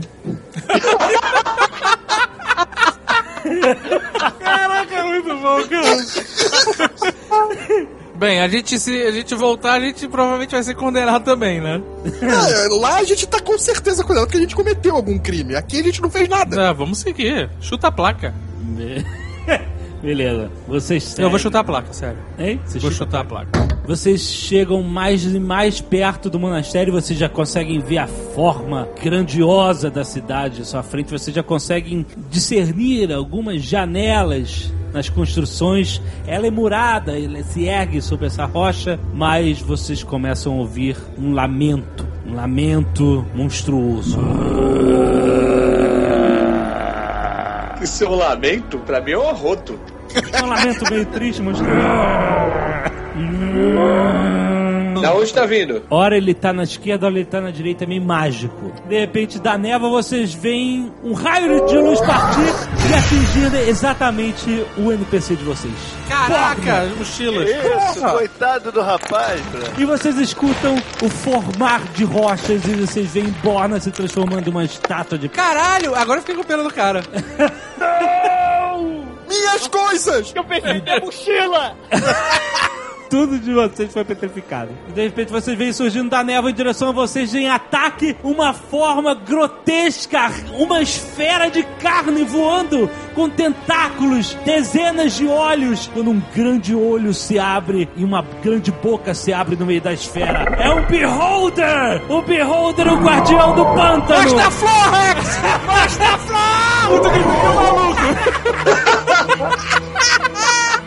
flor! Peraí, tem que cantar a É o musiquinha. mostra-flor, os magos, é o macho calçando coelho.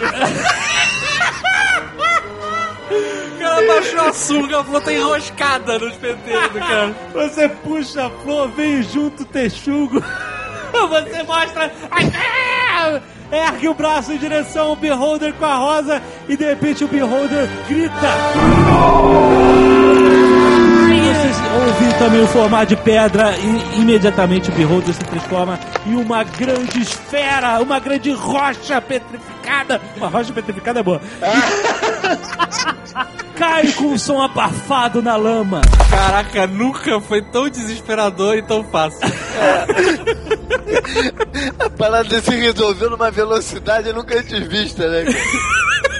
Cara, eu, eu realmente teve por nossas vidas por um segundo. Eu gritei e tava realmente apavorado, cara. Obrigado, florzinha! Eu falo com a flor. O Bárbaro vai desidratar a flor e botar no, no diário dele, assim, né? Muito bem. Pô, Mas- peraí, não, não. Muito bem, não. Agora a gente vai rolar esse beholder até a porta dessa merda desse monastério. Verdade. Com certeza. Beleza. Vocês lamentam um pouco por Borna, a segunda baixa na viagem de vocês. A- as mochilas que estavam com o tesouro todo foi pro saco, é isso? Tudo virou pedra. É, beleza. O que se você vê o rolar o bicho? Rodando até o monastério. Vamos rolar o beholder. Tá bom. Vocês ah, fazem um esforço. É um bicho grande, pesado. Não, tem dois bárbaros aí. Ih, eu vou fazer agachamento com o beholder. Vocês chegam aos portões da cidade fortificada, rolando o beholder de pedra. Vai rolando e vai quebrando os tentáculos, sabe é? É, vai quebrando os tentáculos, pode crer. Vocês veem logo reação de uma guarita no alto do muro. Grita algo que vocês não entendem e começa a tocar um sino. Aí agora a gente escolhe. Se eles gritaram estamos livres, pula para a página 127. Se eles gritaram mataram nosso protetor, pula para a página 66. Mataram o nosso protetor, é foda. Vocês não pensaram nisso. Você vê com o sino tocando bem aquela comoção, pessoas falando, gritando de um lado pro outro do muro e tal, não sei o quê. Logo depois as portas se abrem, você começa a ouvir por trás da porta de madeira aquela grade de ferro se erguendo e de repente a porta de madeira também começa a descer. E cede na lama e vocês veem aquelas figuras, alguns vestidos como monges, com barbas grandes, outros mais jovens, com o, aquele cabelo com carequinha meio, tá Tonsura. Tonsura, isso, nome, Isso. né? Que fica uma bolinha careca em cima da cabeça, né? E alguns soldados também armados vêm escoltando esses monges. Eu sou Beowulf! Matei a besta! Sou luxúria e poder! Eu estou na forma do Beowulf. Nu! Nu! tá. Venci a besta sem armas nem roupa! Tô em cima do Beholder. Tá. O monge ainda vem, abre os braços assim. Vocês não sabem, ele ainda não falou nada, vocês não sabem qual é a reação dele, né? Ele começa a tremer os braços assim, levantando os braços, er- erguendo ele. Estamos salvos! Puta, sabe a música do Beowulf? Começa a tocar o sino do monastério lá em cima. Pulei de cima do Beholder na frente do monge, ainda fiz um brum na cara dele. que nojo! Deu um crítico, né? Balls attack. Mas aí, vai rolar então uma, uma carreata no carro de bombeiro, não? Pra entrar na cidade? Aí ele vira pra cidade e ele fala: Nossos heróis chegaram! O que foi dito? O que foi dito? Hoje é o dia! Hoje é o dia de São Arnaldo! Caralho. Heróis chegaram! Vocês acabam de chegar no monastério fortificado de São Arnaldo. Ah, vamos ter arroz de sobra, amiguinho. Eu sei que seria Santo Arnaldo, né? O- a forma correta de se dizer. Mas o Azagal, quando era adolescente, inventou essa porra. inventou São Arnaldo. Então o nome da cidade é São Arnaldo. Mas eu, quando adolescente, sabia que era Santo Arnaldo, mas eu fiz Sim. questão de ser São Arnaldo. De tão inusitado que era. Exato. Vocês chegaram a São Arnaldo, a lendária São Arnaldo.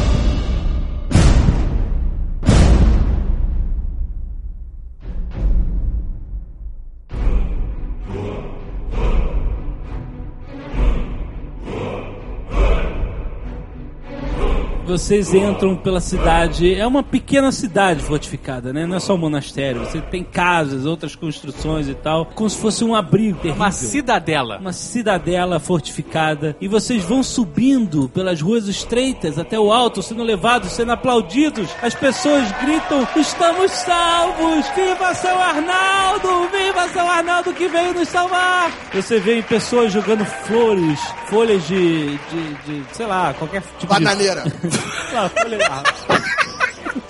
Pessoas jogam.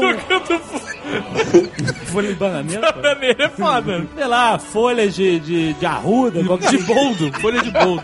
É. Só, mas jogam você símbolos de, de boas-vindas, sabe? De agradecimento, nada negativo. Não jogam urtiga na gente. É, exato. E vocês são escoltados pelos poucos guardas que a cidade tem por aqueles monges que veio receber, aqueles monges todos. E vocês são levados para o alto da cidade. Cara, depois de visitar Monte São Michel, agora eu tô visitando Monte São Arnaldo. que felicidade. Eu nunca pensei isso na minha vida. Que bonito, cara. E vocês sobem até a parte alta, em frente ao monastério, onde há um grande pátio. E nesse pátio vocês veem três figuras. Tem, obviamente, mais gente se reunindo lá. O sino ainda toca. E você vê três figuras, parece que são os responsáveis, os regentes da cidade. E aí, o, esse monge que recebeu vocês lá embaixo, ele apresenta: Venham, heróis, venham, conheçam. Este são os nossos regentes os três irmãos monges. Este é Clato, este é Barada e este é o irmão Nicto. Vocês três juntos conseguem fazer parar o robô? Eles fazem reverências a vocês. Senhores, os senhores desejam banhar-se. pois hoje é o dia de festa, senhores. Aí o, o Barada fala: Sim, é o dia de São Arnaldo, o dia em que temos que festejar. Esta cidade não via motivos para festejar há muito tempo, mas com sua chegada e a morte do guardião. Aí o, o Mito termina: Temos que fazer um banquete em homenagem a São Arnaldo. O, o Clato volta: Os senhores desejam banhar-se? Clato! Sim. Eu sou o Beowulf! Sim, senhor Beowulf. Avise a cidade que não vai ter garçom parado nem puta triste!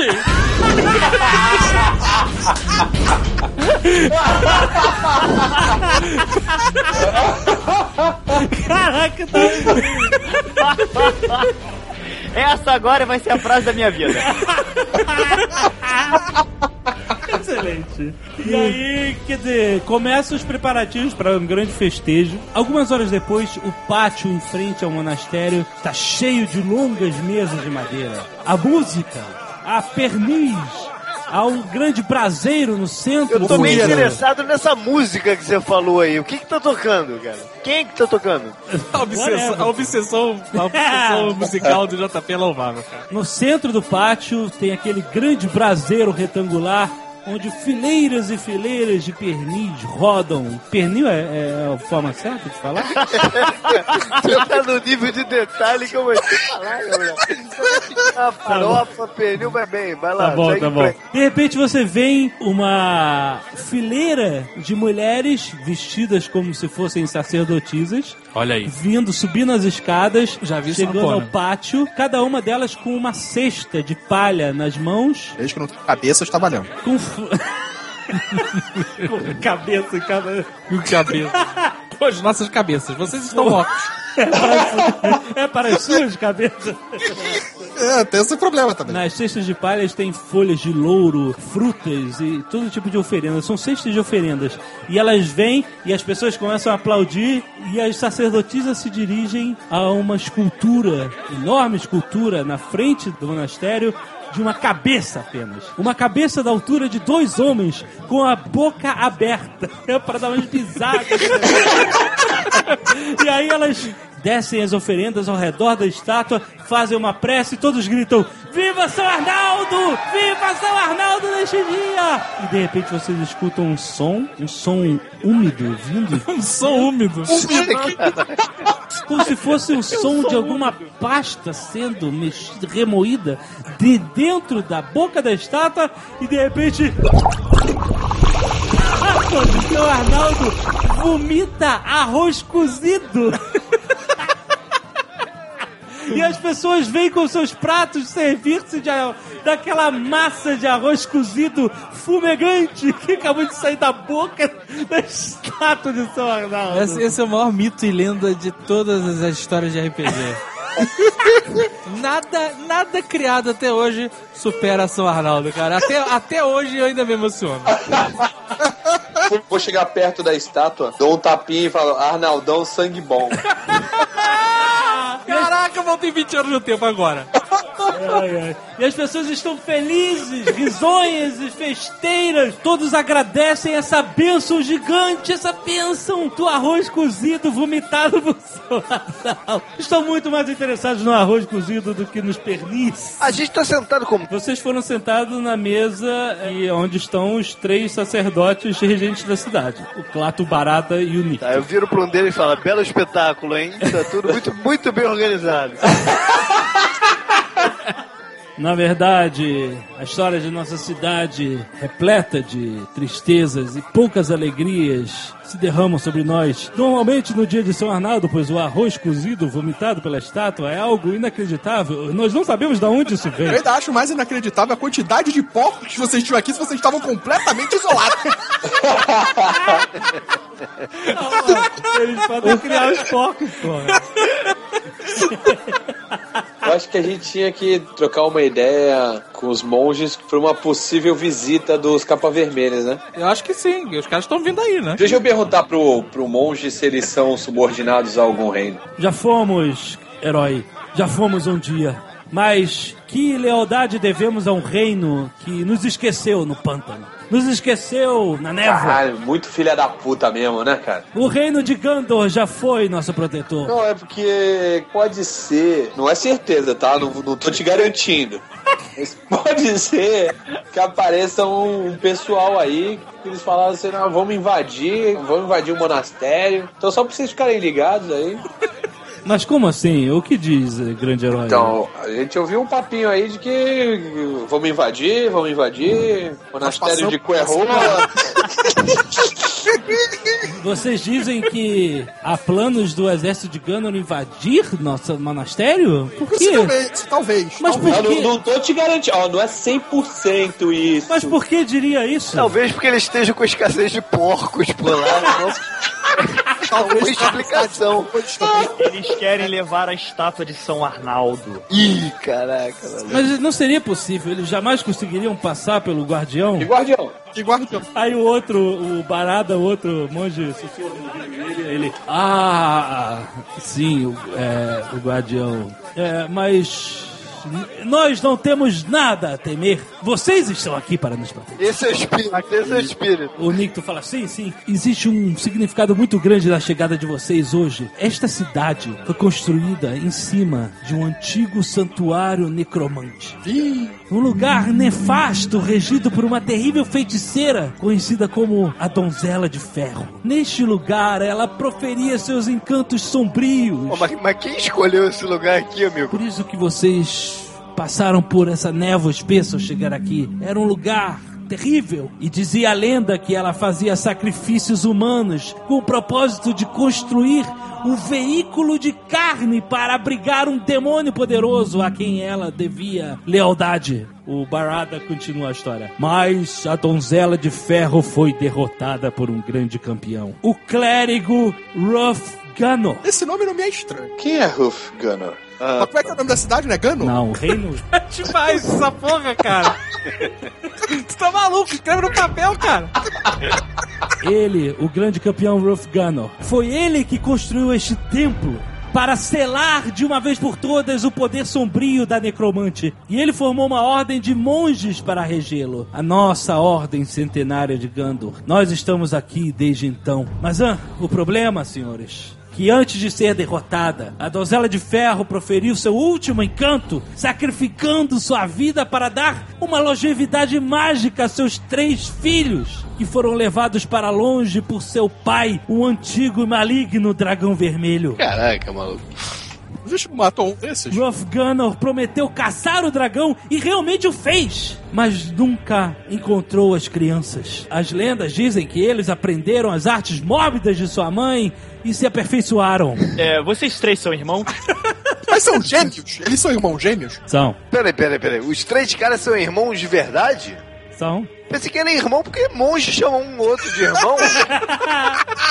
Não, eu não tô entendendo essa história do cara então, porra. O cara, o, o cara, eu acho que a gente é pateta, querendo contar a histó- a história de três irmãos sendo três irmãos ali, cara. Que maluco essa, porra? Não, cara, olha só. A cidade era controlada por essa necromante. Donzela, é. E aí, o Ruff Gunner, que vocês não lembraram, mas é o mesmo clérigo que vocês encontraram lá na caverna, que tinha o martelo, que o Isso. Carlos pegou o martelo dele, o Eduardo pegou o escudo. Ah, então, por isso que eu lembrava do nome dele. Foi ele que prisionou o dragão na forma do Mago Zami. O mesmo cara que derrotou a donzela aqui, que formou essa ordem pra selar o poder da donzela de ferro. Então essa lenda é recente, não é uma lenda assim de coisa de séculos atrás, não? Que Não, essa galera. é, não, é antiga. O cara já viveu há muito tempo, você não viram a tumba Ai, dele? mas e daí que é muito antiga? Se os moleques são imortais, os três regentes são esses três caras que tomam conta da cidade, Não, porra. cara, esses três regentes não são os filhos da mulher, pô. Mas é muita coincidência. Eu vou com a ponta do meu indicador bater no nariz dele, assim, ó. Ah. tu tá querendo me enganar. mas, mas o que é isso? Como assim? O que o senhor quer dizer? Três irmãos contando a história de três irmãos malignos. Você está mais claro pra mim do que arroz cozido. E arroz branco, não é parbolizado. O senhor está. o senhor herói campeão está por acaso querendo dizer que nós seríamos esses três irmãos? Falar rindo assim. Não sei, é uma grande coincidência, não? Eu também acho. Por que contaríamos essa história? Os senhores estaríamos tão felizes por sua chegada se. Ou talvez o guardião seja pra proteger que vocês saiam daqui, nós é que fizemos a coisa errada. Olha, puxei a espada. que isso? Os senhores estão aqui para nos salvar? O, o, o- Zombam de Beowulf. Subi na mesa. Não, não, senhor, não, não, Chutei os copos. não, não necessidade. Tirei a roupa. Mas não há necessidade disso. Campeões, vocês chegaram. Pé no peito. O martelo de Rufganor vai nos dizer. Ah. Se eu bater com esse martelo em vocês e vocês não morrerem, vocês estão falando a verdade. Não, animal. Se eles não morrerem, é que eles estão mentindo. Que eles são imortais, pô. Não, mas o martelo de Rufganor não vai matar quem é bom. Não, onde é que você, de onde é que você viu isso? Onde é que você tirou isso? Aí, de repente, parou a música, parou tudo, tá todo um clima de tensão foda. Vocês falaram que Rufganor é o herói que salvou tudo, certo? Certo, ele criou nossa ordem para selar o poder maligno deste lugar? Ele é o novo escolhido de Rufganor. Eu porto seu martelo. E quer saber qual é a maior coincidência do dia? Aí eu cortei o meu peito assim, tirei uma lasca de sangue, sabe? É, tipo predador? É. Meu nome é Arnaldo Beloso.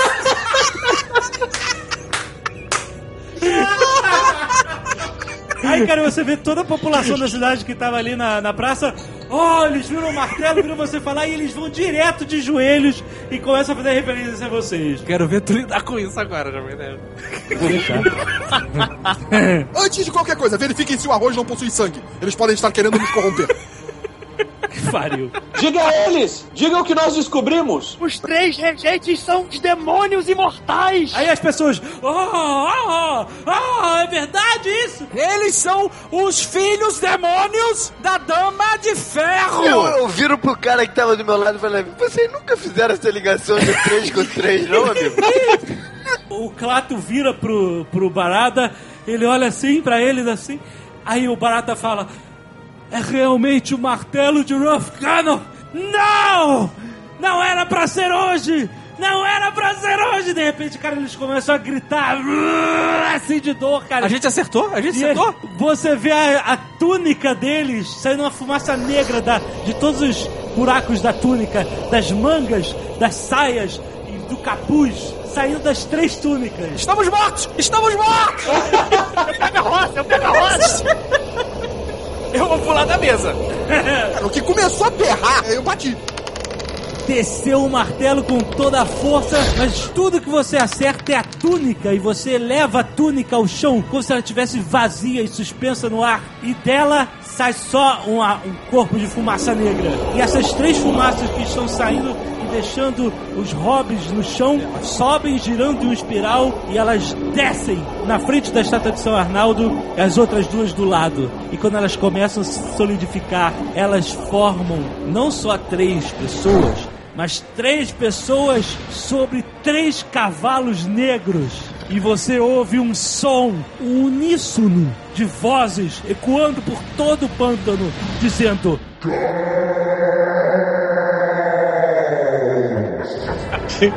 E vocês veem os três filhos da donzela de ferro materializados à frente de vocês em cavalos negros, os Cavaleiros do Caos!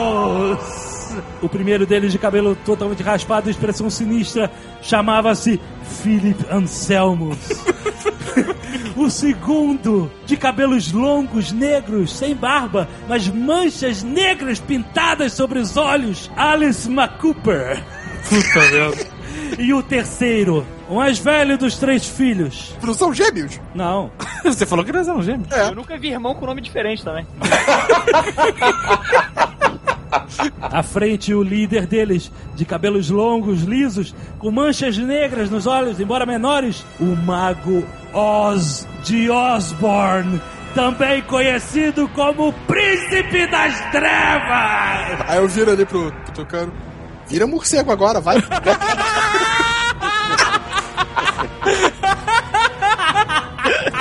povo começa a fugir, a correr. Porra, eu corri, eu corri. Mas eu corri bonito. A primeira coisa é pegar a roupa. Vocês correram? Nesse caso, eu também corri. Que papelão. Quero desmascarar os malucos e saíram correndo. Não, eu tô ali parado aí. Porrada, É, eu tô indo pra é porrada. Pera, Quem correu, quem ficou? Eles estão montados em cavalos, é isso? Então, A primeira parada é virar as mesas, cara, pra esses cavalos não andarem por aí, bicho. Lógico. Olha aí, estratégia! Estratégia. Nilberto e o Rufus viram as mesas e arrastam pra criar obstáculos pros cavalos. Então, eu corri, vou tentar pular na parede, Ah, lá vai. dar, sabe, aquele na parede, Aham, virar e descer na cabeça do cara. beleza. Joga um tumbling aí primeiro. 18. 18, conseguiu, vai, agora ataca. Gastei tudo no 18. 17! Ah, ele vem correndo, pula na parede do templo, pega impulso com esse parkour de maluco, pula pra cima do Alice McCooper e desce sua espada. Derruba Alice McCooper do cavalo dele. 16. Sai correndo pela mesa, pisando em comida, em copos, derrubando tudo. Toma impulso, pula e. Acertando a lateral do líder do Cavaleiro do Caos. E ele tomba para o lado com o cavalo prendendo sua perna direita. Lembrava desses cavaleiros mais sinistros. Calma, vocês estão atacando primeiro? Eu tô pensando aqui no qual foi o motivo que a gente atacou esses caras. Double attack, vamos lá. Primeiro, 16, 12 com o Handex. Acertou só o primeiro. Acerta o peito dele com um machado, a armadura dele segura, mas você feriu o cavaleiro.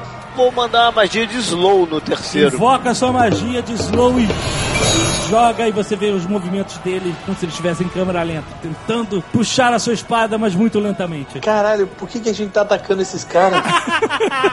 eu tô indignado com. Aqui eu tô loucão, que tava tendo festa, né? Ah, o que nós fizemos? Animais! Animais! Felipe Anselmos tá com a magia do Nilperto e ele tá. Vai perder o round porque ele tá puxando a espada lentamente. O outro, o que o Azagal derrubou, o Alice McCooper, vai atacar o Azagal. Porra, seis errou. Ele girou a Morningstar dele, mas você fez um movimento e escapou. Agora, o Oz, ele é o mais rápido de todos. E o movimento, um piscar de olhos, ele se levanta já com a espada. Ele tem uma espada gigante na mão, cara. Uma espada muito agressiva, cara. E ele vai atacar. Vai atacar o Carlos. Gira a sua espada e. Oito. Puta que pariu, vocês estão dando sorte. Caralho!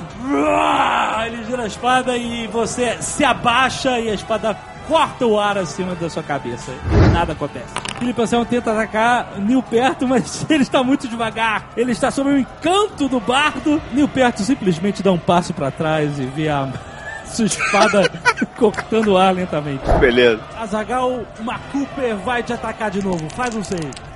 4. Você não consegue escapar da bola de fogo Caralho! conjurada por Alice McCooper. você vai levar de, pra casa de presente 20 hit points. Caraca, mano. Você tá pegando fogo, você é jogado pra trás, bate contra a parede do monastério e começa a bater nas suas roupas. Eu tô pelado. É, que roupa, hein? Tu tomou um fireball pelado. Puta que... Queimou teus pentelhos todos. Queimou sobrancelha, queimou tudo, mano. No centro, o líder dos Cavaleiros do Caos gira sua montante em direção a Hodgson e... Filha da puta, 4! Caralho, cara, você é muito cagão, puta merda, O cara. Carlos é foda, cara. O Carlos é foda no combate, Cara, cara. vocês estão humilhando os Cavaleiros do Caos. Rex, você... 15 e o segundo 16. Caraca, você conseguiu. Você quando bate com os seus dois machados do Cavaleiro Negro, você vê que ele meio que altera a sua forma rapidamente de fumaça pra, pra humano, mas ele grita, ele sente dor, ele, você está ferindo a besta elemental. Ô, mestre, enquanto isso eu tô girando um pouquinho, andando pro lado pra, tipo assim, colocar o, que o cara que que eu tô enfrentando, isolar o cara, entendeu? Ninguém mais tá na, no, no, no campo de ação. Ficar entre o cara e a galera. É, exatamente. Beleza. Bom, vocês têm a seguinte situação. Felipe Anselmos em cima do cavalo, lento, sob o encanto do Nil perto, com ele se postando entre, entre o inimigo e vocês. No centro, vocês têm, fora do cavalo, o líder Oz combatendo corpo a corpo o Carlos e o Rex. Do outro lado, o Alice Cooper também fora do cavalo, enfrentando o Azagal. Ele acabou de mandar uma fireball em você. E eu voei longe? Voou, voou assim, bateu na, na, na parede do, Eu fiquei puto agora, fiquei nervoso. É essa situação, né? Ficar nervoso. Agora que eu descobri o que que meu anel faz, pesquisei aqui, eu comecei a fazer um boneco de neve só que no arroz. Tô juntando assim, tô juntando o arroz, o arroz, e aí fiz um, um elemental de água que tá dentro do arroz. Você tá maluco, cara. Você tem um anel que in- invoca elemental de água, é isso? Isso. Tá bom, porra. Então você só precisa apontar pra você lembrar que tem água naquele arroz todo, tá cheio de água. Não, não, não, não, não, não. Não é assim que funciona. Eu estou fazendo o, o boneco mesmo. Eu, eu acho que ele tem direito de moldar o elemental dele. Eu acho. Caralho, que coisa ridícula. Não tem como você moldar um boneco de arroz, porra. A galera tá lutando o cara tá fazendo uma bola gigante de arroz. Eu acho válido fazer um boneco de neve gigante de arroz. Eu acho. Eu já fiz, inclusive, tá pronto. O Feldon corre pra cima daquele arroz derramado no chão, começa a juntar arroz, começa a juntar, fazendo a porra de um boneco de arroz gigante. Puta que pariu, cara. E com o poder do anel dele, ele ativa o poder de anel elemental de água, controlando a água que está dentro do arroz. E o boneco toma vida, se transformando em um elemental de arroz. Na verdade, é um elemental de água, mas o arroz está junto da água. Puta que Ele pariu. consegue controlar a água dentro do arroz. Exatamente. O que, que tem dos meus lados? Uma saída pela escada descendo, onde a cidade está lá embaixo. E pra trás? Pra trás tem o templo da cidade. Com janela? Eu consigo alcançar? Não. Ah, então é pra escada. Sai correndo. Porra, eu tô pelado, tomei 20 hit points de Fireball. e eu não sou fighter. o elemento surpresa já foi desperdiçado, né, cara? tá bom, se sai correndo, senão só não vai tomar um ataque de oportunidade se não tava em combate corpo a corpo. Eu- mas eu corri porque o cara justamente me jogou Exato, jogou pra metros longe. Beowulf nu, pegando fogo, correndo. o Alice, que estava atacando a Zagal, vira sua atenção para vocês. Deixa eu ver quem ele vai atacar. Você jura que o monstro de arroz não chamou a atenção dele, cara? É verdade, chama a atenção dele. Procurando o novo alvo, Alice enxerga o gigante de arroz cozido em sua frente. Ele então aproxima as mãos, como se segurasse uma esfera invisível, e deixa espaço. Uma luz vermelha de uma bola de fogo começa a brotar. Ele então rapidamente ergue os braços para frente e lança projétil flamejante no gigante de arroz. A bola de fogo atinge em cheio, abrindo uma cratera líquida e pastosa momentânea no tronco da besta, mas que logo é refeita em uma regeneração instantânea. E agora o líder, Oz, vai atacar par, Carlos, ímpar, Rex. Vai atacar o Carlos de novo. É só no Carlos, cara. Cismou, né, cara? Atenção, girou a espada. Ele gira sua grande montante em direção ao seu pescoço, mas você se abaixa. Aproveitando o movimento, ele passa a espada por cima de sua cabeça e desce desferindo um golpe na sua perna. A partir de agora você está mancando. Eu rodo o, o martelo. O seu martelo brilha quando você gira ele no ar, acerta no peito do Cavaleiro Oz e ele voa longe, cara. Ele voa pá, em direção ao braseiro, cai no braseiro, urrando de dor, enquanto ele queima a capa dele, começa a queimar e ele está queimando no braseiro. Eu vou sacar o tamborete e mandar um spell de shout. Olha só, em quem? No... No que tu tá, tá me batendo, né, pô? Aham. Além de deixar surdo, dá 5d6 de Sonic Damage. É o Banshee que vem do, do tamborete. O cara transformou o tamborete numa cuíca. Ele virou embaixo e. Caraca, ele dá um mega. Um mega shot vai ser aquela onda sonora que treme o ar, cara. Cavaleiro voa pra trás e cai lá embaixo. Vocês nem viram onde ele caiu, cara. E cuíca é insuportável mesmo, hein? Eu odeio o barulho de Ah, cuíca. que mané cuíca, cara. O estrondo do tamborete no. Feldor. Eu. Agora você tem um Cavaleiro do Caos no braseiro e um que atacou ali no canto que atacou o seu, o seu monstro. No Brasil eu, tô, eu quero distância. Arroz queimado é Vamos lá. foda. Tirei 14. O seu monstro desce uma porrada inacreditável, aquele braço de arroz voando. Acerta a Alice Cooper, que voa também da parte onde vocês estão, lá pra Cidade Baixa. Ele tá com a boca cheia de arroz agora? Com certeza, cara. De repente vocês veem o Rupert. Ele conseguiu dar uma volta, entrou por dentro do templo, ele subiu numa varanda e ele pula dessa varanda pro topo da cabeça de São Arnaldo. Pô, todos nós tomamos um D4 de dano de susto. Né? Vou pular e atacar. Joga o D20! 18! Puta que pariu! Cara, vocês só veem Rupert pulando. Beowulf.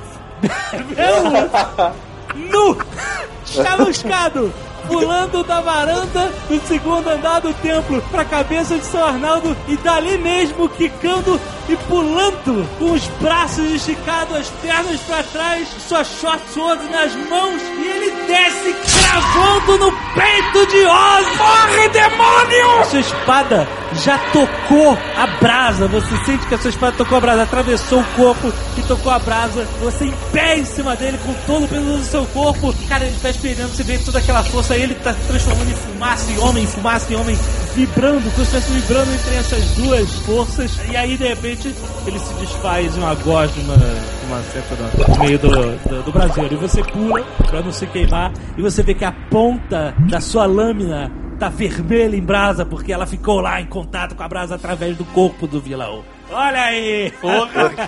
Essa foi dramática mesmo.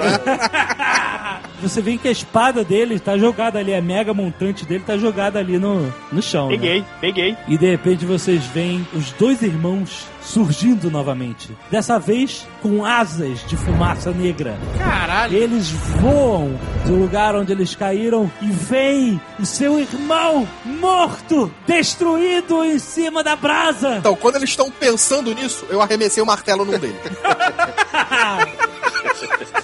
Esse foi o melhor ataque de oportunidade ever, cara. 16. 16 acerta, né? Pelo amor de Deus. Você arremessa com o martelo, as runas de martelo iluminadas contra o mal, e você ouve só o, o- o som do crânio se esfacelando com o impacto do seu martelo. As asas se dispersam com fumaça e você vê o corpo do Cavaleiro do Caos caindo. E o seu martelo caiu junto, porque ele não volta pra mão. Eu chamo ele! Ele vai aprender esse truque alguma hora. e aí vocês veem o terceiro cavaleiro que está totalmente fudido também, que o JP deu um couro nele, cara. Porra, Ele- só no batuque, cara. Agora é minha vez. Qual a distância que a gente tá deles? Tu vai jogar um montante Boa. no cara? 19. Não é mentira. Não acredito. 19. Sério? Juro, 19. Caralho, filha da puta. Você atira a montante sem saber que ela era uma Vorpal. Não. Como você tirou 19, ela corta em dois o último cavaleiro. Agora que eu sei que ela é voz, vou vou voltar pra buscar. Pô, tinha dúvida disso? Eu já tô correndo pra pegar meu martelo, porra. Caraca, cara, que sinistro. Vocês arrebentaram os cavaleiros do caos, cara. Pensando o quê, Muito cara? bom. Berroda, Cavaleiro do Caos. Não tem pra ninguém, bicho. Só tem medo de barata e mulher maluca, compadre.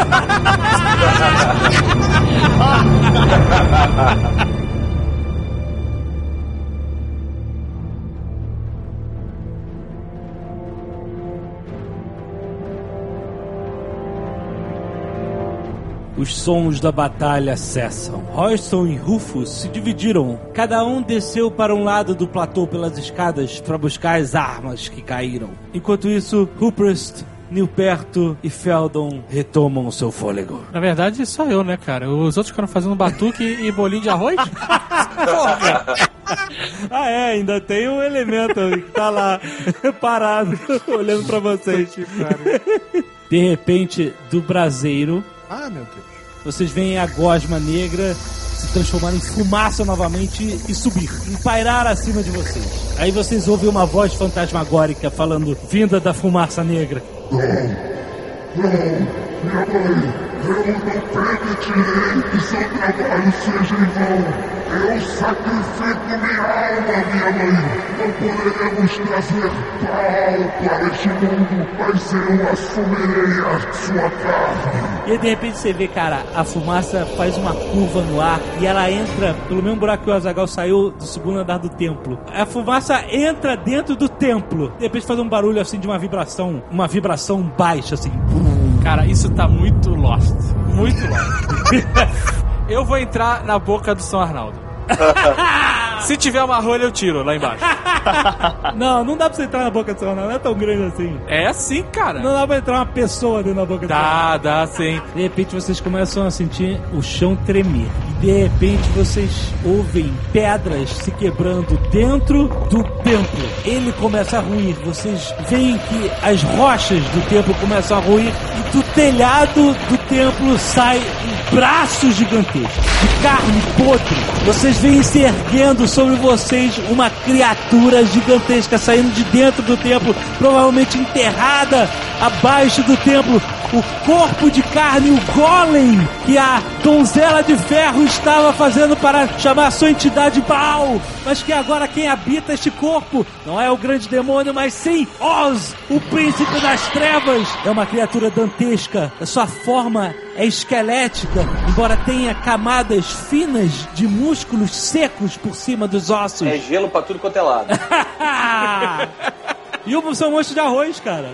Qual o tamanho desse bicho? Ele é da altura do templo. Ele tá em cima do templo olhando pra vocês. Aí ele só tem a geada do tucano, tamborete do JP, golem de arroz e mais Ah, nada. calma, tem um martelo e a espada, cara. Não, o machado e a coisa estão lá embaixo. Quando a gente terminou o combate, eu saí correndo pra pegar Eu o também, eu martelo. fui buscar, cara. Então, beleza, a gente não tem nem os bárbaros mais. Exato.